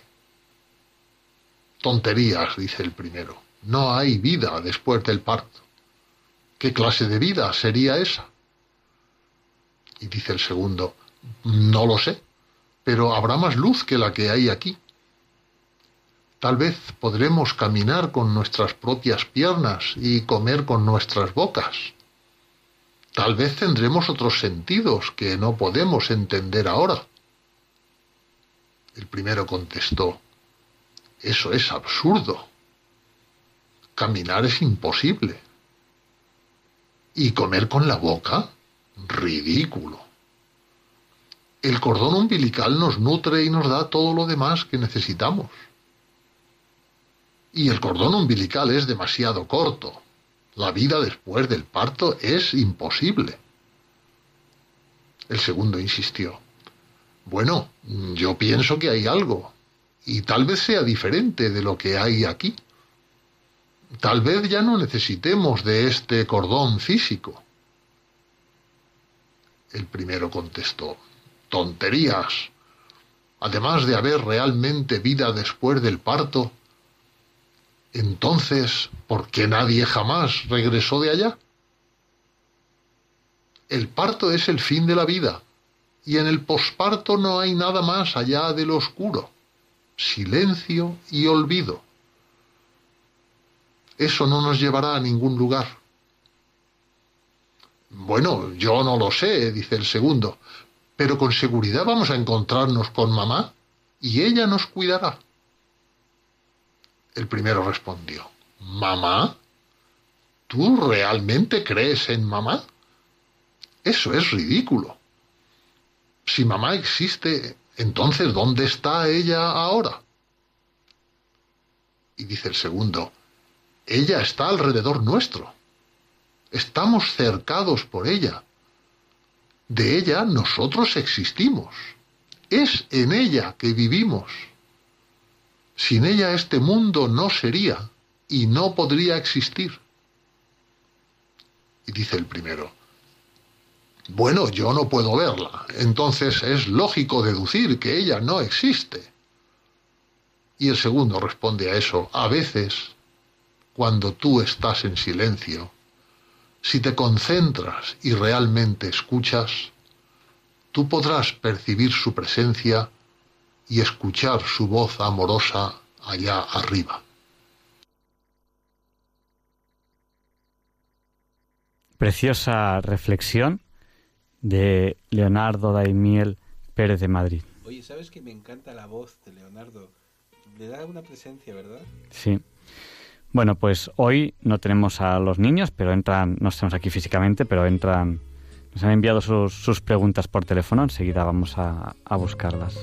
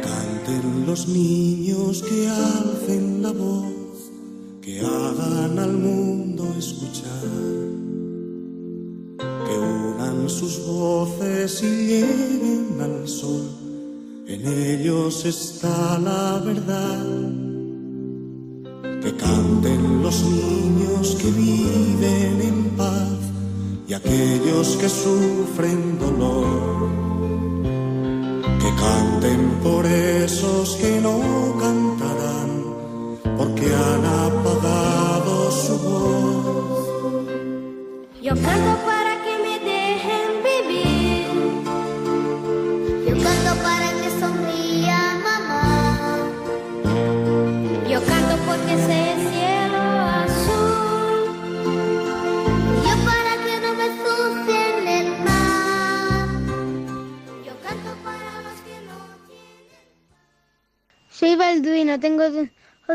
12 años y quiero preguntarle al diálogo con la ciencia por, por qué, a qué velocidad se mueve la Tierra. Bueno, ¿a qué velocidad se mueve la Tierra? Luis, ¿a qué velocidad crees tú que se mueve la Tierra? Hombre, depende hacia dónde. Depende hacia dónde. También depende del número de patadas que demos en el suelo. Hay gente que dice que si todos los chinos dan una patada al mismo tiempo, pueden parar la Tierra. ¿Tú crees que eso es verdad o que es mentira? Yo creo que eso es mentira. Vaya por Dios. Eh, vamos a ver. La Tierra tiene, o sea, la Tierra tiene muchos movimientos. Vamos a empezar con el más sencillo de todos, que es el de rotación alrededor de su eje. Ese es muy fácil de calcular, porque la Tierra da una vuelta sobre sí misma cada 24 horas. Entonces, eh, ¿qué distancia tiene que recorrer un punto colocado sobre la superficie terrestre? Pues si el radio de la Tierra son unos 6.400 kilómetros, eh, lo que habría que hacer es la longitud de esa circunferencia. ¿Cuánto es la longitud de la circunferencia? 2 pi r. 2 pi r. Entonces es 2 por pi son 6 y pico, por 6 unos 36.000 kilómetros, y eso sería en el Ecuador. ¿Qué ocurre? Que, por ejemplo, Madrid está a 41 grados de latitud. Bueno, pues entonces R no son 6.000 kilómetros, sino que sería 6.000, sino que sería 6.000 por el eh, coseno de 60, que es un medio. Pues sería, eh, sería no, de 60 no estamos en 41 grados, entonces sería aproximadamente 30, sería algo, eh, sería más de un medio, un número entre un medio y 3 partido por 2. O sea que para ilustrar el tema, alguien situado en el, en el Ecuador haría 40.000 kilómetros en un día, en un día. Y nosotros haríamos menos. Y un tío en el Polo Norte no se movería. es por el hecho de que la Tierra gira sobre sí misma, por el hecho de que la Tierra gira sobre sí misma. Bueno, el caso es que eso da, una distancia de, unos 20 y algo mil kilómetros, 30 y algo mil, 30 y algo mil, estamos más cerca de 30 y algo mil, dividido entre, entre 24, eh, bueno, pues eso da una velocidad cercana a los mil kilómetros por hora. Es decir, en Madrid. En Madrid. Por el hecho de que la Tierra gira sobre sí misma, realmente cuando se hace el cálculo bien exacto, no da mil, da 900 y pico kilómetros por hora. Es decir, eh, cuando nos ponen una multa por ir a, a 100, no, no vamos a 100, vamos a, 9, a 900 kilómetros por hora más 100. Entonces, depende, depende hacia dónde vaya el coche. ¿no? Si y lo que es muy curioso es por qué no lo notamos. ¿Por qué no lo notamos? Porque eh, eso nos lo dice, nos lo dice Newton, fuerza igual a masa por aceleración. Es decir, son las aceleraciones lo que se nota como si fueran a fuerza que son las fuerzas de inercia, que realmente son aceleraciones que se aprecian como si fueran una fuerza. Es decir, lo que nosotros notaríamos son las aceleraciones. Si de repente la Tierra se parase, todos saldríamos expedidos a 900 kilómetros por hora, es porque se pararía la Tierra. Eso sí que lo notaríamos. Pero lo que es la velocidad. Sería lo, último que notáramos, ¿no? Eh, entonces, bueno, pues eso eh, por el hecho de que la Tierra gira sobre sí misma. Pero por el hecho de que la Tierra gire alrededor del Sol, tiene que recorrer una distancia inmensa tiene que recorrer una distancia inmensa alrededor del Sol. Tendría que calcular exactamente cuál, es esa distancia, pero quiero recordar que estoy así hablando en orden de 190 y pico millones de kilómetros, ¿no? De radio. Sí, 93 millones de kilómetros es lo que lo que tiene que lo que recorre la Tierra al dar la vuelta alrededor del Sol. Es decir, hay que... Tiene que ser más, tiene que ser más. yo, creo que por ahí. Bueno, da, igual, como es una elipse, pero vamos, tampoco, tampoco se acerca y se aleja mucho, es una elipse relativamente cercana O sea, no, no, es, no es, muy puntiaguda. No, no hay mucha diferencia de radio entre los ejes. Pero bueno, ahí sí que hay una diferencia. Pero vamos a poner este orden de los 100 millones de kilómetros que hay que recorrer en 365 días, números gordos, ¿no? Eso da una velocidad cuando se divide cercana, cercana a los 100.000 kilómetros por hora. Cada ahí. Súmeselo a veces a los 1.000 o restéselo a los 1.000. Eh, parecen velocidades muy elevadas. Pues no sé si son muy elevadas, pero vamos. Eh, tampoco las notamos. Tampoco las notamos. ¿Por qué digo que no son muy elevadas? Ahora, les voy a decir por qué, por qué no sé si son muy elevadas. Ahora, ahora lo voy a, reflexionar con, con ustedes. Eh, bueno, el caso es que porque el Sol se mueve eh, dentro de la Vía Láctea, hay que sumar otra velocidad que resulta ser muchísimo mayor. ¿Cómo de mayor? Pues números gordos, números gordos, del orden de seis veces mayor. Es decir, si estamos hablando de que la Tierra, por hecho de girar alrededor del Sol, va a 100.000 kilómetros por hora, por el hecho de que, eh, de que el Sol se mueva dentro de la Vía Láctea, hay que sumarle unos 600.000, más o menos, más o menos, seis veces más, 600.000 kilómetros por hora que se pueden sumar o se pueden restar esos 100.000, depende pues que esos vectores vayan en la misma dirección y sentido, o vayan en la misma dirección y sentido contrario, o vayan en distintas direcciones, en cuyo caso es una suma vectorial. Bueno, entonces dice, bueno, pues esas velocidades son elevadísimas, son elevadísimas. Bueno, yo no sé si son elevadísimas o no, pero son relativamente pequeñas. ¿Qué quiere decir relativamente pequeñas? Son velocidades de la mecánica clásica, la mecánica newtoniana, donde no se aprecian los efectos relativistas de Einstein, porque los efectos relativistas de Einstein se aprecian a velocidades muy elevadas. ¿A qué velocidades? A las velocidades cercanas a las de la luz. Por ejemplo, la velocidad de la luz son 300.000 kilómetros por segundo. Y bueno, ¿y esos 100.000 kilómetros? ¿Cuánto es respecto a la velocidad de la luz? De la luz? Bueno, pues esos 100.000 kilómetros por hora, cuando lo pasamos a kilómetros por segundo, son 30 números gordos. Lo que quiere decir que de 30 a 300.000 hay una diferencia importante. Luis, ¿qué te parece deber 30 euros a alguien? Hombre, me fastidiaría, pero son 30 euros, los puedo pagar. Claro, si de repente debes 300.000. Entonces salgo corriendo y me voy al extranjero. Claro, ahí está la diferencia, ¿no? Entre 30 y 300.000. Es decir, cuando estamos hablando de que eh, la Tierra se mueve muy rápido alrededor del Sol, estamos hablando de 30.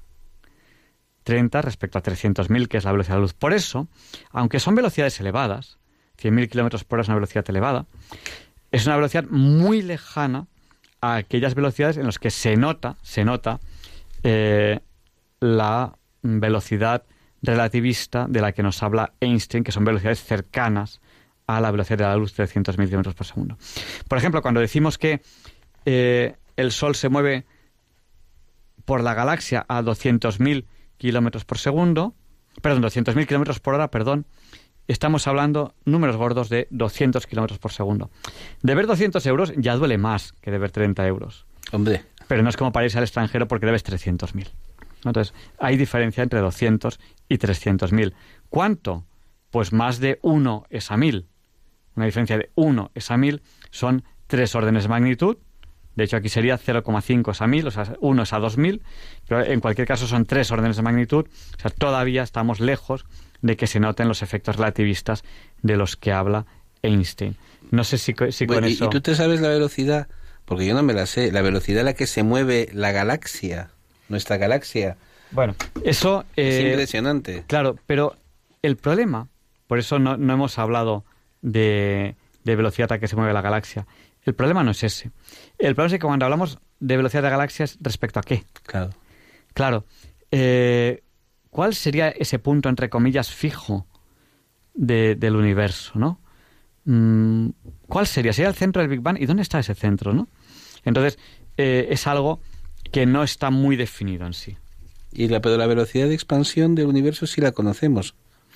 Eh, sí, yo no tendría que buscarla, no me la sé de memoria, pero es una velocidad conocida y es una velocidad superior, superior eh, a la que se va a atenuar por la atracción gravitatoria de los cuerpos. Es decir, el universo en principio se va a expandir indefinidamente, eso es lo que nos dice de momento la física. No va a haber energía suficiente como para que por, por gravedad por gravedad se vuelvan a atraer los cuerpos y vuelva a haber una, un colapso después de esta expansión. Cuéntale, cuéntale a nuestros oyentes algo importantísimo, que es, hay que insistir en ello, es decir, ¿por qué no notamos esas velocidades? Bueno, fundamentalmente porque las notaríamos si fuesen eh, velocidades cercanas a la luz, ahí las notaríamos en mecánica relativista, estamos muchos órdenes de magnitud por debajo, y porque en mecánica clásica, que es donde estamos, porque estamos muchos órdenes por debajo de la mecánica relativista, de la velocidad de la luz, de la mecánica de, Einstein, está eh, la mecánica newtoniana y la mecánica newtoniana fuerza igual a masa por aceleración, es decir, son las aceleraciones aquello que se aprecia como fuerza. ustedes piénsenlo cuando van en un tren, si van a una velocidad fija, ustedes se mueven, no se caen y tal. Y si por casualidad el tren va más despacio o más deprisa, lo van a notar, ¿verdad que lo notas? Sí. De hecho, cuando ustedes van en el avión, cuando ustedes van en el avión, el avión hace un giro que se llama coordinado. Ustedes de repente miran por la ventanilla y se dan cuenta que están con la ventanilla mirando perfectamente al suelo o mirando perfectamente al cielo. El avión está haciendo un giro muy fuerte. Está girando muchísimo. Y ustedes no lo notan. ¿Y por qué no lo notan? Porque es un giro que se llama coordinado, donde la inclinación del avión se hace que se atenúe con, el, con la fuerza centrífuga del giro. Ahora les hablaré de la fuerza centrífuga y entonces ustedes no, notan nada. ¿Qué es la fuerza centrífuga? Pues Newton lo dice bien claro. Fuerza igual a masa por aceleración. Es decir, las aceleraciones se perciben como si fueran fuerzas. Una masa acelerada lo que percibe es una fuerza. Es decir, ¿cuál es la realidad? La realidad es que yo estoy en el, metro, el metro está parado, cierro los ojos, el metro arranca y la realidad es que el metro y yo con él, porque yo voy dentro del metro, nos aceleramos hacia adelante. ¿Qué noto? Una fuerza misteriosa que tira de mí hacia atrás. Fuerza igual a masa por aceleración. Entonces yo noto una fuerza misteriosa que tira de mí hacia atrás. Y esa es la, eso es, esa fuerza evidentemente no existe, es una aceleración.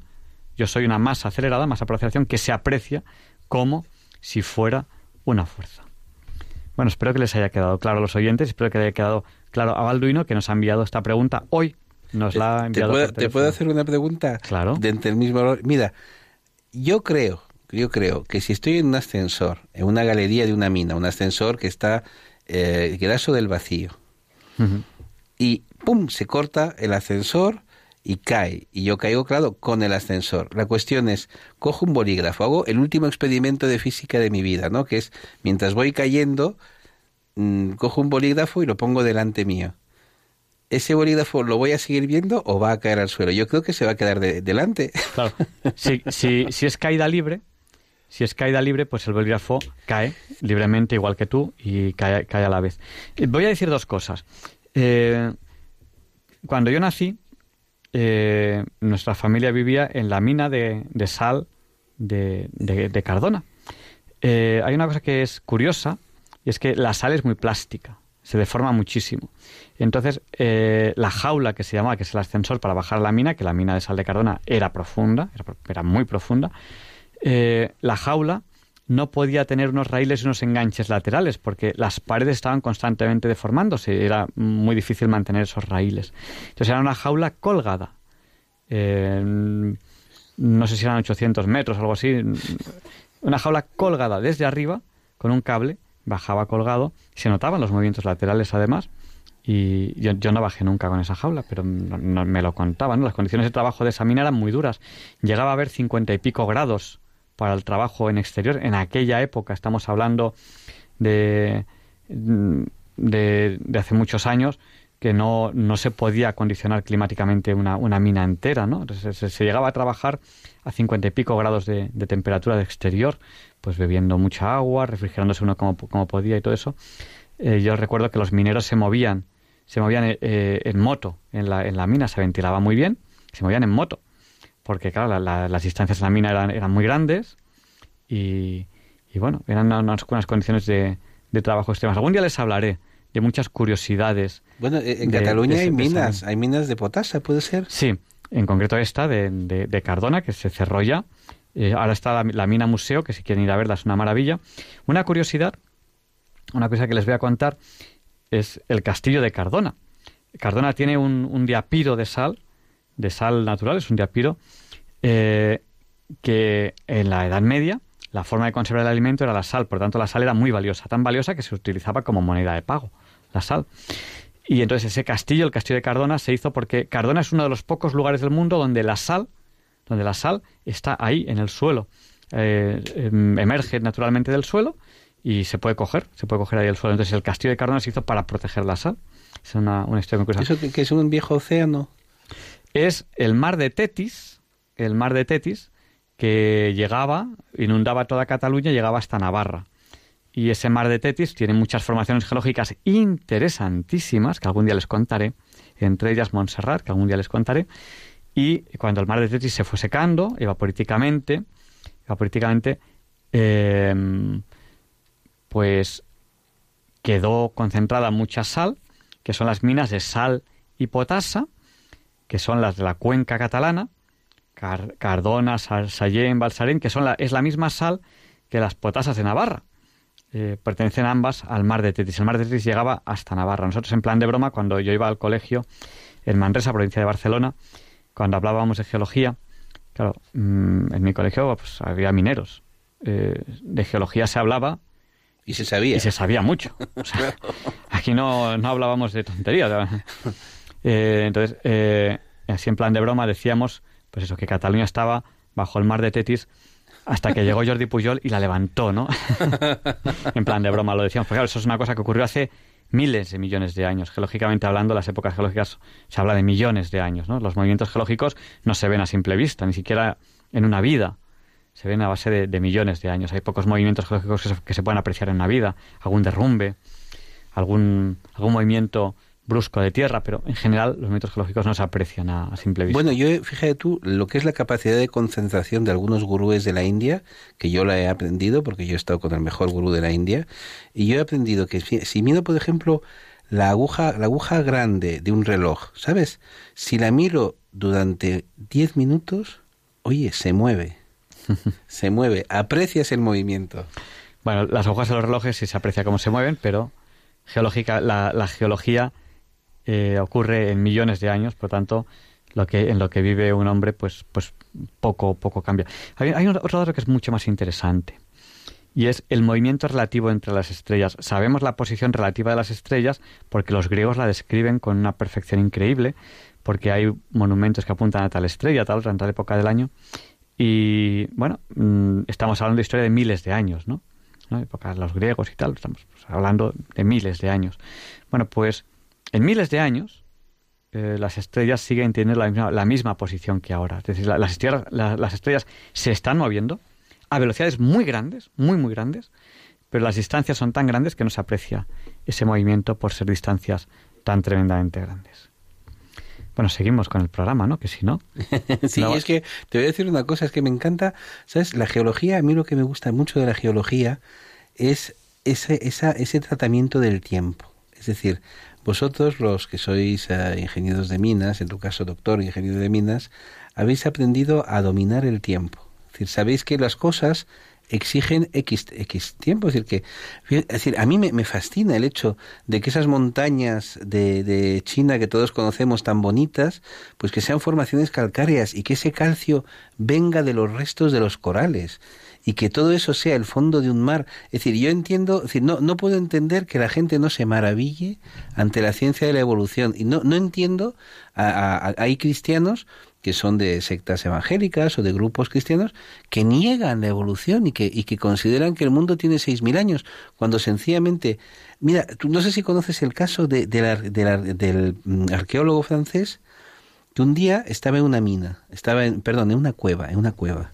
y entonces observó que había muchos murciélagos y observó que el, suelo estaba llenándose con los excrementos de los, de los murciélagos, pero se llenaba muy despacito. Y el tío empezó a cavar y se dio cuenta de que ahí había como 20 metros.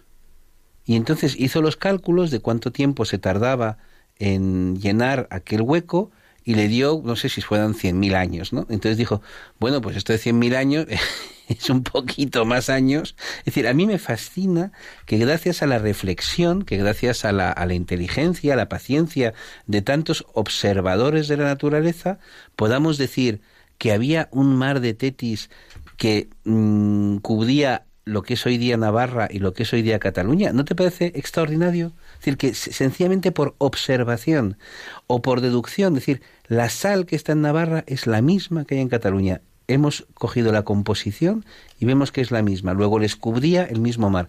Oye, es extraordinario. Y la inteligencia humana descubriendo poquito a poquito la verdad es decir, y una, una verdad que no es una verdad revelada que cae de un libro en el cielo, no, no, que es que tú poquito a poquito usas esa inteligencia que nos ha dado Dios para conseguir establecer un escenario que es el escenario de, de, un mundo, de un cosmos que es mucho más complejo y mucho más interesante que el que podían pensar o imaginar nuestros abuelos. Es decir, a mí me parece fascinante. Bueno, eh, ya voy a aprovechar, voy a saludar a un par de personas que posiblemente no me estén escuchando. Eh, a ver, sí que es cierto que sabemos muchas cosas, pero en cualquier área de conocimiento, en cualquiera, cuanto más se sabe, más se desconoce. Claro.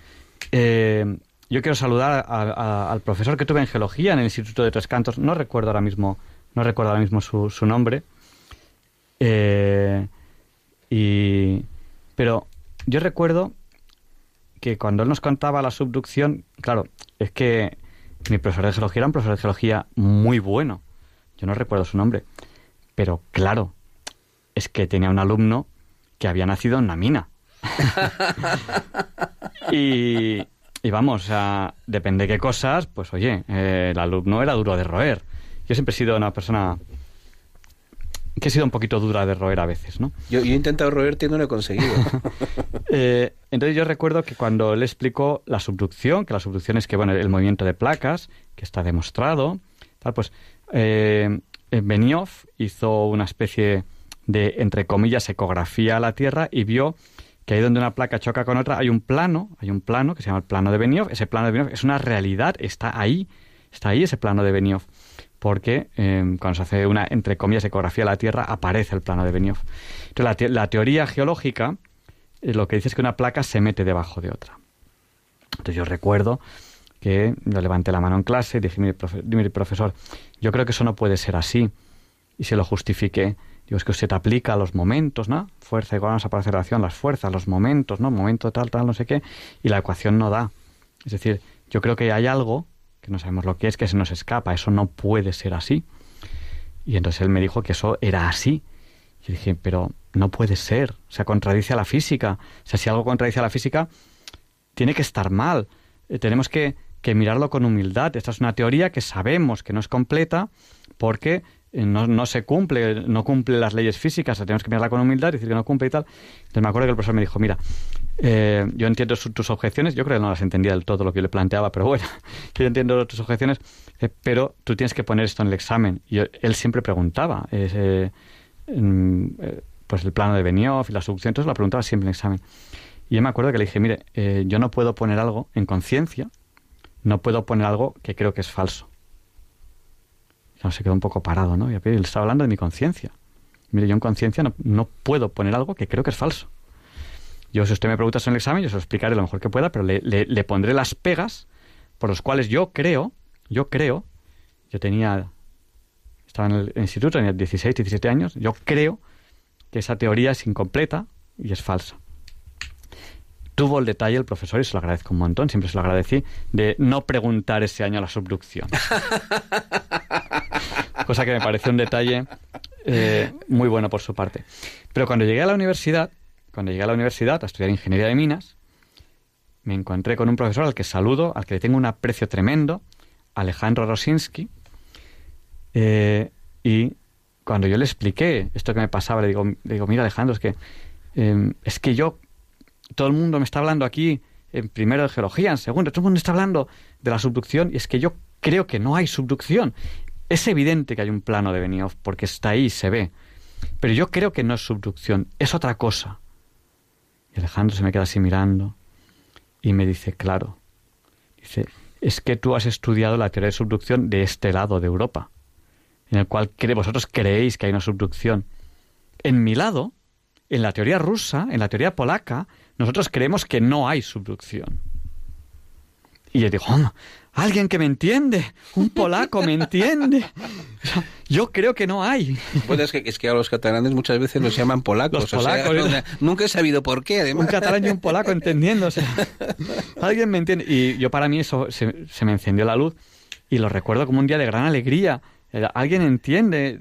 Y, y- y- y bueno, y, y de hecho es tan, tan importante el tema que la NASA, a fecha de hoy, han pasado muchos años, sigue investigando si el radio de la Tierra es variable o es fijo para ver si el plano de subducción es subducción o no subducción.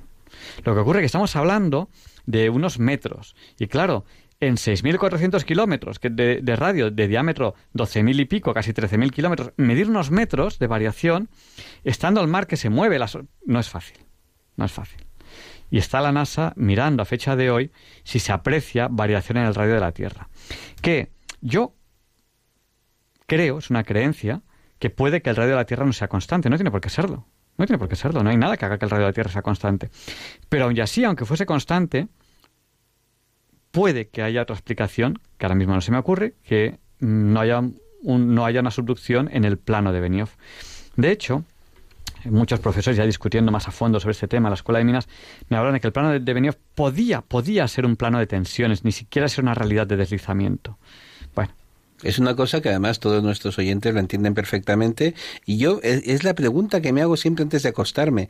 ¿Será precisamente un vector de deslizamiento el responsable de que la placa de Benioff no, sub- no sea, subducción? Oye, Bueno, lo que sí que eh, han pasado muchos años y seguimos con la misma duda.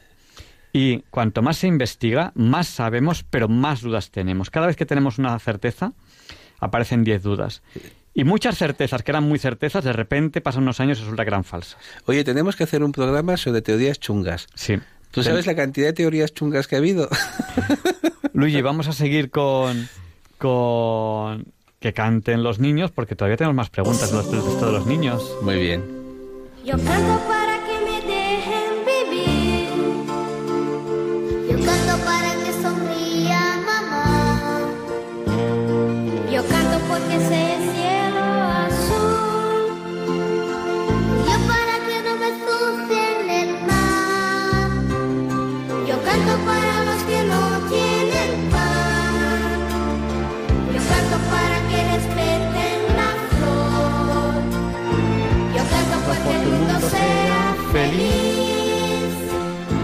Yo canto para no escuchar el cañón.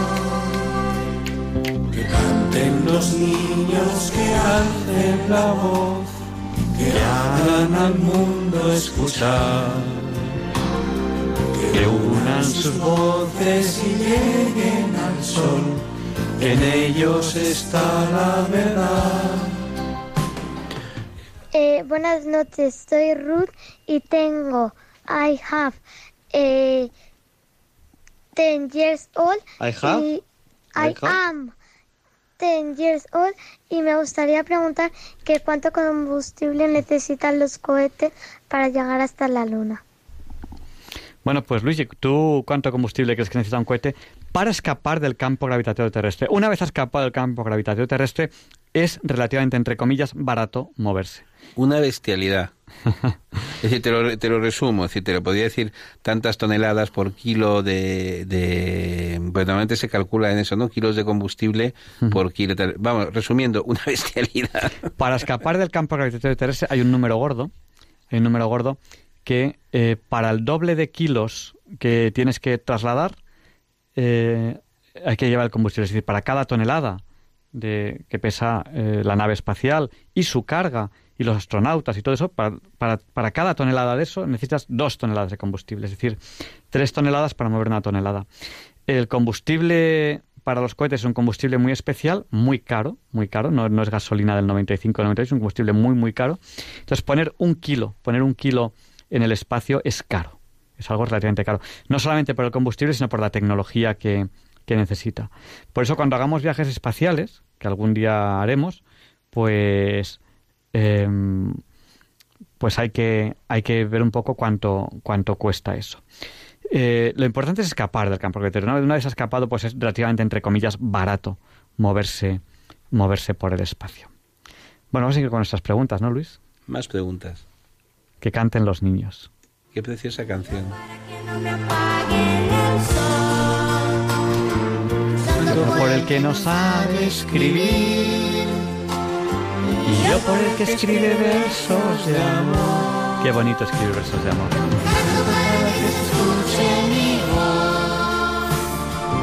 Yo para ver si les hago pensar. Yo canto porque quiero un mundo feliz. Y yo confío que me quiere escuchar. Soy Teresa, tengo ocho años y quería preguntarle a Diálogos con la Ciencia si tardamos mucho en ir a otro planeta. Bueno, si tardamos mucho en ir a otro planeta. Bueno, pues depende de qué planeta, ¿no? Eh, ¿A qué planeta podemos ir que esté cerquita? Hombre, podríamos ir a Mercurio, que está muy calentito, no sé, no es muy recomendable, o podríamos ir a Marte, que está más cerquita. Marte, Marte es el planeta que está más cerca cuando está cerca, me explico. Hemos hablado antes de los noventa y pico mil kilómetros que hacemos dando la vuelta alrededor del Sol, que tú dices que eran más y puede que sean más. Pero es que estamos hablando del orden de 100 de, de 100.000, perdón, 100.000 millones de kilómetros. ¿eh? Estamos hablando. Entonces, cuando estamos en el mismo lado del Sol, eh, la distancia que nos separa a la velocidad que van, a la velocidad que van eh, los cohetes espaciales, que son del orden de eh, pues no, ¿a ¿cuánto iba el Apolo 11? Quiero recordar que era, no me acuerdo, pero era una buena velocidad, ¿eh? Era- iban rapidito.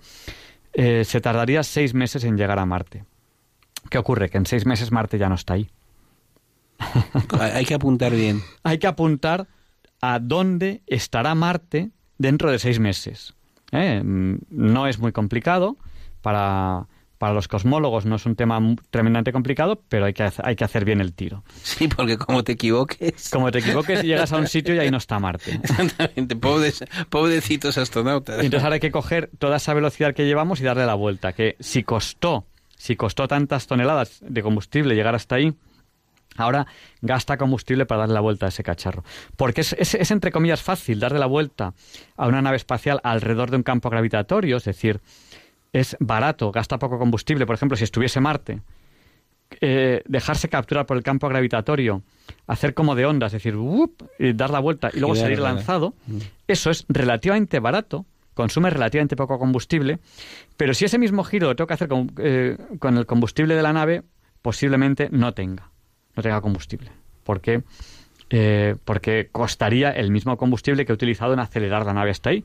El mismo hay que utilizarlo para pararlo y luego otra vez el mismo para acelerarla. O sea, el doble. El doble. Entonces, eh, por eso se usa mucho, eh, cuando, cuando las naves espaciales tienen que hacer giros y tal, se usa mucho el, el dejarse, entre comillas, capturar por un campo, por un campo gravitatorio. Y fíjate tú que Venus es un planeta que es de masa y de tamaño muy parecido a la Tierra, pero el problema es que no nadie piensa ir a Venus por ahora porque es un infierno, es decir, eso es una cosa, es un planeta que está a unas temperaturas altísimas. Claro. Entonces es una pena porque realmente si, es- si hay un planeta gemelo de la Tierra es Venus. Bueno, si hay un planeta gemelo en este sistema solar.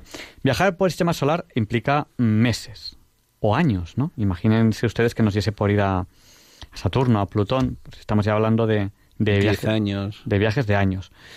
Pero salir del sistema solar para ir a, una estrella, entre comillas, cercana, ya no estamos hablando de años. Estamos hablando de años luz. Como nosotros viajamos, hemos dicho, a miles de veces por debajo de la velocidad de la luz, pues estamos hablando de, de una estrella cercana, cuatro años luz, miles de veces estaremos hablando de viajes de 4.000, 8.000 años. Claro, en 4.000, 8.000 años es que me crece mucha barba. Bueno, yo una vez calculé, habían encontrado un, un planeta que estaba, que decían, bueno, que era parecido a la Tierra, que tenía hasta agua, habían detectado una serie de elementos que podían convertirlo en una Tierra para nuestros descendientes, y yo calculé con la velocidad del ingenio humano actual que más rápido ha ido, que era una sonda espacial que iba a una velocidad asombrosa, no sé si eran 37 kilómetros por segundo, que solamente íbamos a tardar 250.000 años llegar ahí. No sé yo si lo veremos, Javier Ángel. Tengo mis dudas. Bueno, pues son, eh, son distancias enseguida enormes. De hecho, yo le contaba a una profesora eh, que hablamos, hablamos de muchos temas. eh, yo le contaba el otro día el, el, significado de la palabra Google, ¿no? ¿Tú sabes, Luis, el significado de la palabra Google? Es una, eh, es una cuestión aritmética, es un número. Es un número, es 10 elevado a la 100, es decir, un 1 con 100 ceros. Eso que parece una bestiada eh, se hizo para medir distancias en el espacio y se queda pequeño.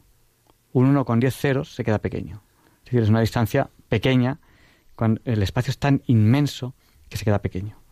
Y entonces se inventó el Google Plex, que el Google Plex es 10 elevado a Google, que es 10 elevado a la 10 elevado a la 100, eh, es un, bueno, ya no sé cuántos ceros, un 1 con un Google de ceros detrás. Y eso son, y aún así, el universo es más grande todavía que el Google Plex. Entonces, bueno, pues estamos hablando de unas distancias que, no sé, es como si, como si fuésemos una hormiguita y nos planteásemos, yo qué sé, yo qué sé. Llegar, a, llegar hasta América. Llegar hasta eh, América na- na- na- nadando, ¿no? O sea, sí, sí. In- incluso, incluso en ese sentido, está más cerca América para una hormiga que eh, Alfa de Centauro, que es la estrella más Muchísimo- cercana. muchísimo Muchísimo, más más cerca. Es decir, la- la- tendría que ir la hormiguita hasta la luna, volando. Entonces, tenemos que, o sea, mm, la mayoría de personas que en un momento dado se plantean que habrá que dejar este planeta en algún momento, pero no por nada, sino porque nuestro Sol en algún momento se, se apagará, falta muchísimo, eh, un 1 con 50 ceros detrás, o sea que no nos agobiemos, o sea, ninguno de nosotros lo va a ver, ninguno de nuestros descendientes, incluso es posible que desaparezca la raza humana antes, que desaparezca el ser humano eso, ya- eso Dios dirá, ¿no? Dios tendrá algo que decir Dios, espero. Hombre, el jefe manda mucho. Digo De yo. todas maneras, diga, piense lo que piense el jefe mientras tengamos a su señora madre protegiéndonos, porque a veces el jefe debe tener ganas de hacer autodiluvio, ¿no? Pero tenemos ahí una abogada, una Bueno. abogada que habla de nosotros. El jefe se comprometió a que no habría otro diluvio, cosa que a mí me tranquiliza un montón. Aunque el otro día, estando en Cataluña, eh, te aseguro que creí vivir el diluvio. Bueno, eh, tuvimos este mes de febrero y marzo en toda España que yo esperaba el momento en que iba a haber un barco, ¿sabes? Con un señor, dos elefantes, dos jirafas, porque había un momento en las Cibeles en que no podían las, las, las alcantarillas tragar el agua. Y entonces yo veía el momento en que la Cibeles iba a ser sumergida por el agua.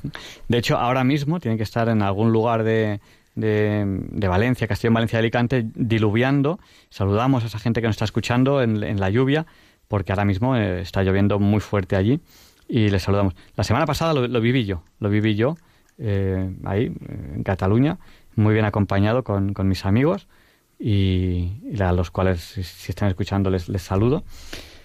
Y, Y le vamos a decir dos cosas a, nuestro, y- a nuestros y la, la- la lluvia es bonita, lo que ocurre. Y, no, no tanto, ¿no? la, la- naturaleza, yo, yo, yo se lo decía, digo, la naturaleza tiene una, una- un atractivo de seducción em, impresionante, ¿no? La fuerza de la naturaleza es, seductora también, ¿no? Hay que, ser muy respetuoso con la naturaleza, pero es, es seductor. Bueno, te voy a decir una cosa. Todo lo que estás hablando de las distancias, del espacio, ¿cómo lo obvia la ciencia ficción? Con un invento que utilizan todos los, los que hacen eh, la Guerra de las Galaxias o Galáctica o que hacen eh, Star Trek, que es el hiperespacio. Entonces, es la magia, la magia del hiperespacio. Entonces, en realidad, todas esas series de, de televisión o todas esas películas maravillosas están basadas en una inmensa mentira y es que tú puedes ir de alguna forma de un sitio a otro en el espacio a una velocidad eh, a- a utilizando un truco que es el salto al hiperespacio, ¿no? que es como si dijeras el- la magia, la magia unga unga, pues la magia unga unga te permite viajar de una estrella a otra, de un planeta a otro, y esto es mentira, es decir que sabemos que por una cuestión física pues nunca se podrá superar la velocidad de la luz y por lo tanto estamos muy limitados. Y otra cosa a la que nos ha acostumbrado la ciencia ficción es a que estallen las naves espaciales y oigamos los ruidos de la explosión o los ruidos de los tiros cuando en el espacio no hay sonido. Es decir, tú ves mm, una pelea eh, en que ves las naves imperiales, bueno, pues en el espacio tú verás la luz del pero el no lo oyes. Sí. eh, de hecho, la semana pasada hablábamos del descubrimiento de América, ¿no? El descubrimiento de América mm, fue accidental. Es decir, posiblemente, posiblemente, en esas naves había gente que había ido ya. Posiblemente. Pero ellos no sabían que era un nuevo continente. Ellos creían que habían ido a la India. Mm, hay bastantes indicaciones de que eso había ocurrido, o sea, de que había gente, pues por naufragios, todo eso, que había estado ahí. Mm, podríamos dedicar un programa, un programa entero a eso, ya, lo haremos. Pero el caso es que el descubrimiento de América fue un accidente. Fue, fue un accidente. Y yo se lo digo a la gente, cuando tenemos problemas que no sabemos resolver, ¿no? Tenemos problemas que no sabemos resolver, a veces hay un accidente que nos resuelve el problema. Eh, por ejemplo, ¿cómo, ¿cómo podemos viajar a un planeta que está a millones de años luz? Pues ahora no lo sabemos. Pero quizás Dios tenga un as en la manga, Dios tenga un as en la manga para resolver eso. Y que ahora, a principios del siglo XXI, no lo sepamos y, Dios tenga el as en la manga. Por eso hay que tener esperanza. Nunca hay que perder la esperanza. Porque esperanza, Dios tiene un as en la manga para cada cosa. Y, y no nos abandonará. Es decir, si hay que viajar a otro planeta, accidentalmente descubriremos cómo ir. O descubriremos a lo mejor que no hay forma. Eh, y entonces aprenderemos a respetarnos más y decir, en lugar de alimentar la tentación de decir, vamos a salvar este planeta en lugar de... Este, este planeta no se puede salvar, o sea, cuando el sol se apaga, se apagó. Bueno, pero ya estamos hablando de 5.000 millones de años. Estamos ¿no? muchísimo más. Estamos hablando de un 1 con 50 ceros detrás en años. Estamos, o sea, es posible que, ocurran mil cosas antes, ¿no? Millones de trillones de cosas antes. No es posible. Voy a decir dos cosas en apoyo de tu teoría, para que veas que no soy un fanático. Hay dos cosas que apoyan tu teoría del azar. No, no, no, es el azar, es eh, el as en la manga de Dios. Es, el que no conocemos, las cosas, las cosas que no conocemos. Pues hay dos... tenemos esperanza en un as en la manga eh, América fue un as en la manga, el descubrimiento de América. Muchos, muchos descubrimientos han sido un as en la manga. En la, manga. Te voy a dar la, radio, la radio mismo, o sea, quién le iba a decir a, los romanos que, íbamos a poder eh, tener un programa de radio? Por ejemplo, pero hay dos casos espectaculares, espectaculares. El descubrimiento de la radioactividad. Es decir, ¿por qué se llama la radioactividad radioactividad? Pues esto fue que un profesor se llamaba Henri Becquerel en París. Era un hombre ordenado y metódico y este señor tenía unas piedras de pechblenda, que es el mineral donde hay, ahora sabemos que hay uranio, un elemento radioactivo, y él tenía pechblenda en un cajón. Y en otro cajón cerca de la pechblenda tenía unas placas, unos negativos fotográficos. Y este aquí que un día abre el cajón con los negativos fotográficos y observa que están velados y observa que además han cogido la forma de la pesblenda. Y dice, anda, pues hay algo, una actividad que está producida por este mineral y que ha radiado alrededor. Es decir, el tío, como era muy listo, empezó a quitar, bueno, ¿esto cómo es posible? Es decir, ¿cómo es posible que se velen unas placas fotográficas, unos negativos vírgenes, al lado de estas piedras. Y entonces no se había, no todavía eh, Pierre Curie y Marie Curie no habían establecido la existencia del radio y de otros elementos, pero sí empezaron a decir, en este mineral hay algo, o sea, fue una casualidad lo que dio la pista. Y el segundo caso, todavía más espectacular, el as en la manga de Dios que dice Javier Ángel, es nada menos que el descubrimiento del, del primer antibiótico que fue una contaminación, es decir, una placa que tenía el, eh, ¿cómo se llama? Alejandro Fleming, Alexander Fleming, una placa invadida por unos mm, hongos, por unos eh, pequeños microorganismos, y resulta que el microbio que estaba ahí desapareció. Y entonces fue el primer antibiótico. Bueno, muchas veces casualidades. Y además me gusta la idea de la, del, as en la manga, porque yo siempre he imaginado que Dios es un taur que tiene una inmensa chistera de la que saca cartas y un día te da una carta, te, te, da un as, ¿no? Te da un as, aprovechalo, a ver si, si se lo sabes jugar. Sí, por eso no desesperen nunca, no desesperen nunca. Problemas que parece que no tengan solución, que sea lo que Dios quiera. Porque Dios hace trampas, siempre a nuestro favor. Es el mayor taur del universo.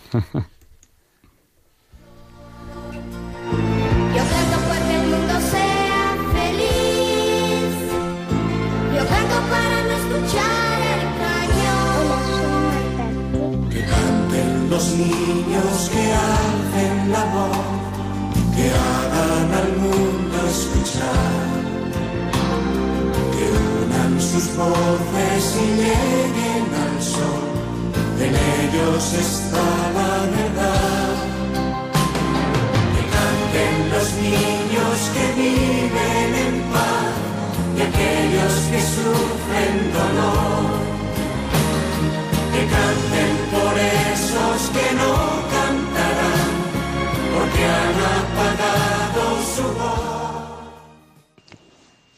Hola, soy Marta, tengo siete años y quería preguntar en la diálogo con, con las ciencias que, es- que, que cuánto tarda en moverse el corazón. Uy, ¿cuánto tarda en moverse el corazón? No lo sé, voy a coger una calculadora. Vaya 80 latidos al, al minuto. 80 latidos al minuto. Vamos, vamos Son a... 4.800 por hora. Anda, eh, ¿cómo calculas tan rápido? Vamos a ver. 80 en un minuto. Sí. Por 60 minutos en una hora, 4.800. Qué bueno eres, Luis. ¿Verdad que sí? Por 24 horas. Oye, 115.000 latidos al día. Pum, pum, pum, pum, pum, pum, pum, pum. Y si vivimos 100 años, calcula. Por, vamos a poner 80 años de vida media. Bueno, 365 noven- 45. Increíble. 9.216.000 latidos. Pum, pum, pum, pum, pum, pum. Vaya pedazo Me máquina. parecen pocos. Mira a ver si no, no te has olvidado de algo. 80 latidos por 60 Son minutos. 80. eh, eh, a ver, por... Eh, chichi, que me faltan los 365 días. Claro, eh, me parecían pocos, ¿ves? Me faltan los 365 días. Bueno, 1, 2, 3, 1, 2, 3, Debe ser del orden de 1200. 3.000, 3.000, 3.300 millones, 3.300 millones de latidos. Vaya máquina que es el corazón. Es que el jefe, cuando fabrica las cosas, las fabrica muy bien.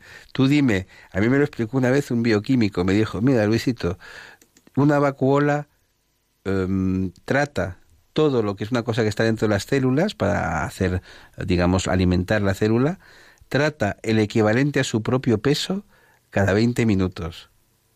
Y utiliza, es decir, el rendimiento que obtiene es del 100%. Tú dime qué empresa química obtiene rendimientos del 100%, ¿no? Tú dime qué máquina humana es capaz de funcionar 80 años seguidos sin fallo, porque si fallas te mueres. Es decir, no, no es como el fallo en un coche, que falla una bujía o que no sé qué, y entonces lo mandas al taller. No, en el ser humano no hay taller que valga. Es decir, si el corazón deja de latir, te mueres. Entonces, es muy importante que la máquina funcione. Oye, qué pedazo de máquina el corazón. Bueno, luego, luego hablaremos un poco más sobre estas cosas. Vamos a abrir enseguida el micrófono a ustedes, a, a nuestros oyentes, pero tenemos si no más temas que tratar con ustedes.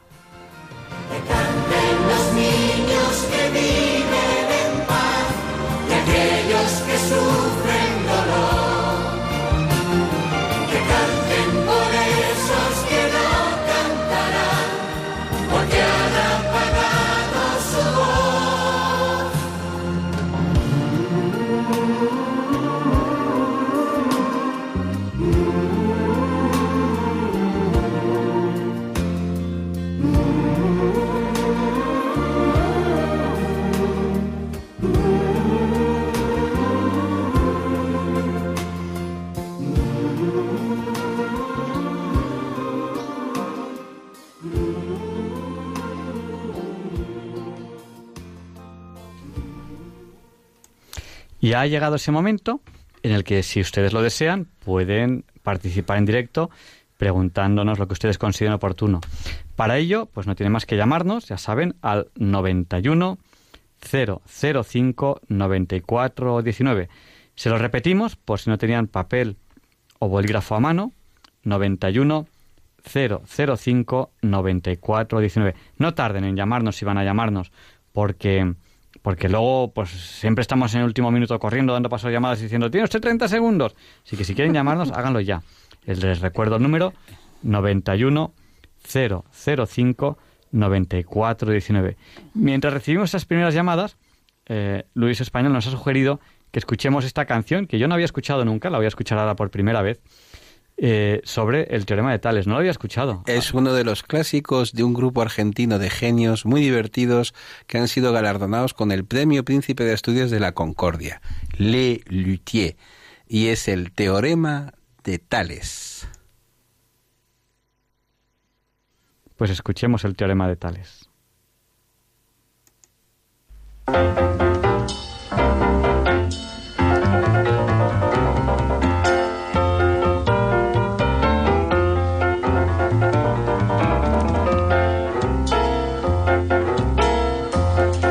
tres o más paralelas. Si tres o más paralelas. Si tres o más paralelas. Si tres o más paralelas. Son cortadas, son cortadas. Por dos transversales, dos transversales. Son cortadas, son cortadas. Por dos transversales, dos transversales. Si tres o más paralelas. Si tres o más paralelas. Transversales, transversales, transversales, transversales. Dos segmentos de una de estas, dos segmentos cualesquiera, dos segmentos de una de estas son proporcionales. A los dos segmentos correspondientes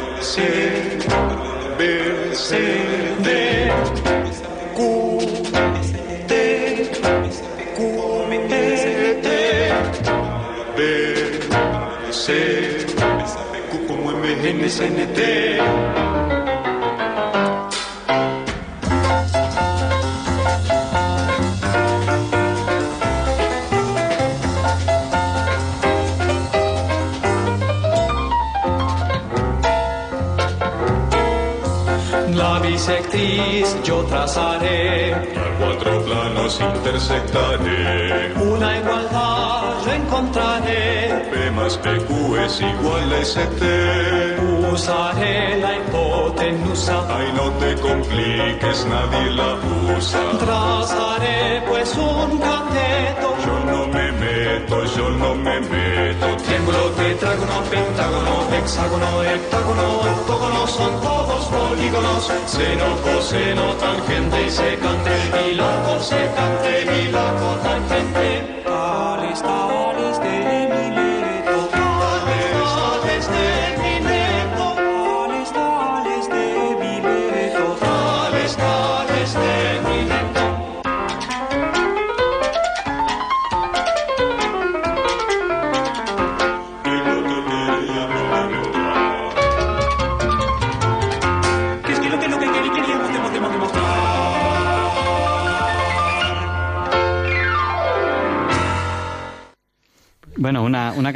Escuchado antes y es curiosa porque es el, el teorema de Tales.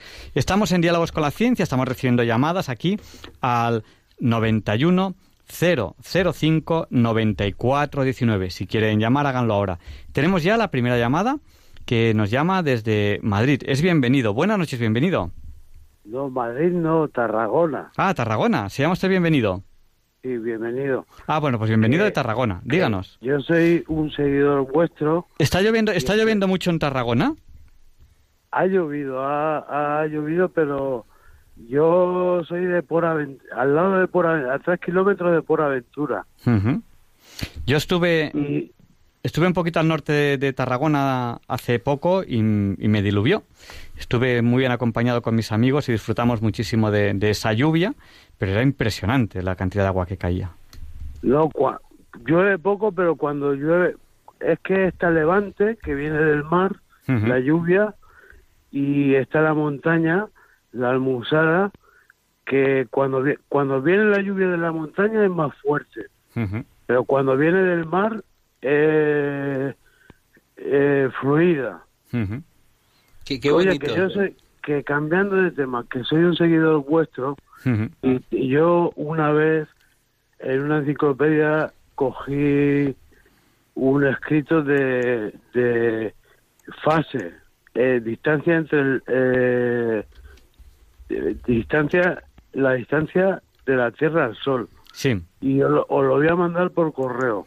Perfecto. Pues eh, nuestra Eh, dirección, nuestra dirección eh, de correo es diálogos con la ciencia. No, no te preocupes que yo me espabilo y, y Pero- tengo diálogos con la ciencia arroba Yo radiomaria.es. escribo, escri- escribo muchas cartas a Radio María y estoy en un mal momento que ha fallecido mi padre, ¿sabes? Vaya, pues le- yo le voy a decir una cosa. Eh, es ley de vida, por desgracia. Y bueno, mm, queremos acompañarte también en este, en momento y, y pedimos a nuestros oyentes pues que recen por, por, por el alma de todos los familiares y los oyentes que, que hayan, que hayan fallecido. Queremos, Sí. queremos de alguna manera que usted no se sienta solo. Le invité, le invité a tomar un café, me eh, murió mi padre y llevo, llevaba cuatro años eh, viviendo con él, no le ha faltado de nada y, y, y lo tenía como mi mejor amigo, lo tenía como mi mejor amigo que, que yo, yo estoy jubilado y no hacía nada, mis hermanos trabajaban y, y, y mi padre era mi vida, me daba vida a mí, era, o sea, que, te, que, que se me ha quedado un vacío muy grande. Pues, Y, pues bueno. y perdóname, pero eh, eh, me he tomado un Cuba libre y pero que, que, que controlo mucho. Y, bueno, y ella, he llamado a, a- yo sigo entre amigos mucho. Mónica y el padre, el, el- he escribido muchas cartas, desde el 2009, desde que escuché al Papa Juan Pablo en una conferencia, estaba perdido y, y, y la mano del Señor, la mano del Señor que, que no vas bien y, y te va marcando. Háblame tú, que necesito que me hables tú. ¿Te puedo comentar algo, Javier Ángel? Sí. Qué bonito es España y su historia. Fíjate tú lo que es pensar en, Ta- en Tarragona. Tarragona viene de Tarraco, que es algo antiquísimo, una ciudad romana, ¿no? Y al mismo tiempo este señor nos habla de Almusara, que es de origen árabe el término. Y fíjate tú que damos una patada en España y lo que no es de origen romano es de origen árabe. Es decir, estamos hablando de mil años o de dos mil años y, y lo tenemos al lado. Yo estaba este verano en Valencia y era impresionante. Estábamos la albufera, Tenem- Luis, Alfafar, se acaba el programa, se acaba el programa. Vamos a dar paso al último oyente porque se nos acaba el programa.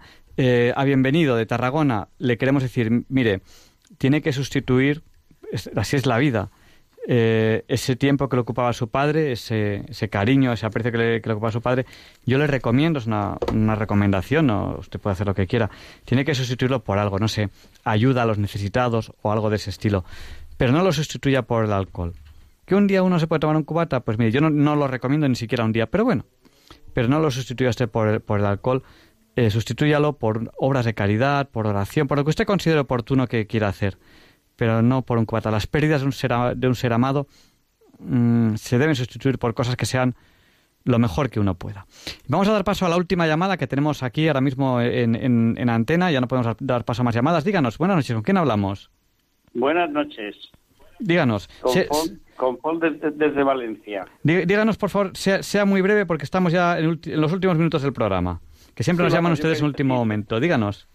Ya les sigo. Yo quería hacer una pregunta sobre el universo, es una curiosidad. Sí, Oiga, cuando, cuando oigo que el universo se está expandiendo cada vez más deprisa, sí. la pregunta sería, ¿es que eso sigue eternamente, esa expansión?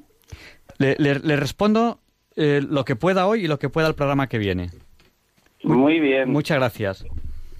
Pues mire, eh, cuando se calcula, o sea, si el eh, en, el, en el Big Bang se crea todo lo que, lo que ahora tenemos, que es eh, la energía y la materia, se crea en el Big Bang. Si hay más energía que materia, si la explosión es más fuerte que la materia que hay, eso se expandirá indefinidamente.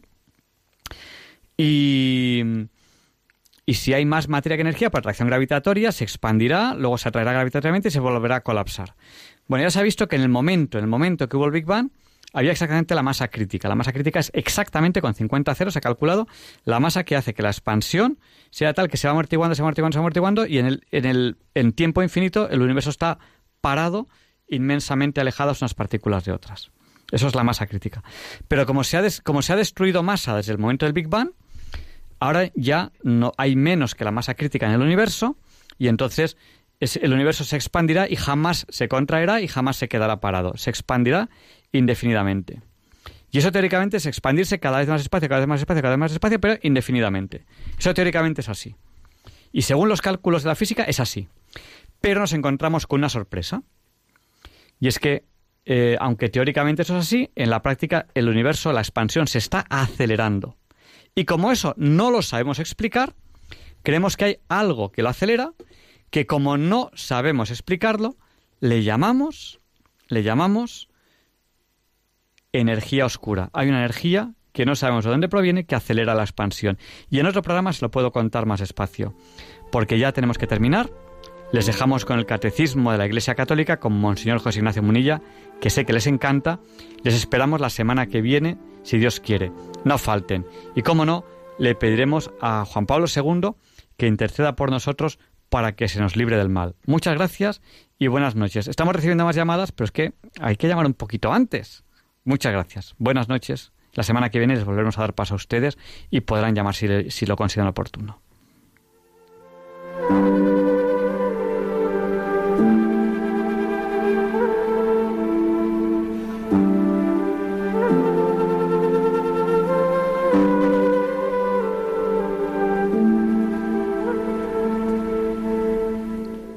Y así concluye en Radio María el programa Diálogos con la Ciencia. Dirigido por Javier Ángel Ramírez.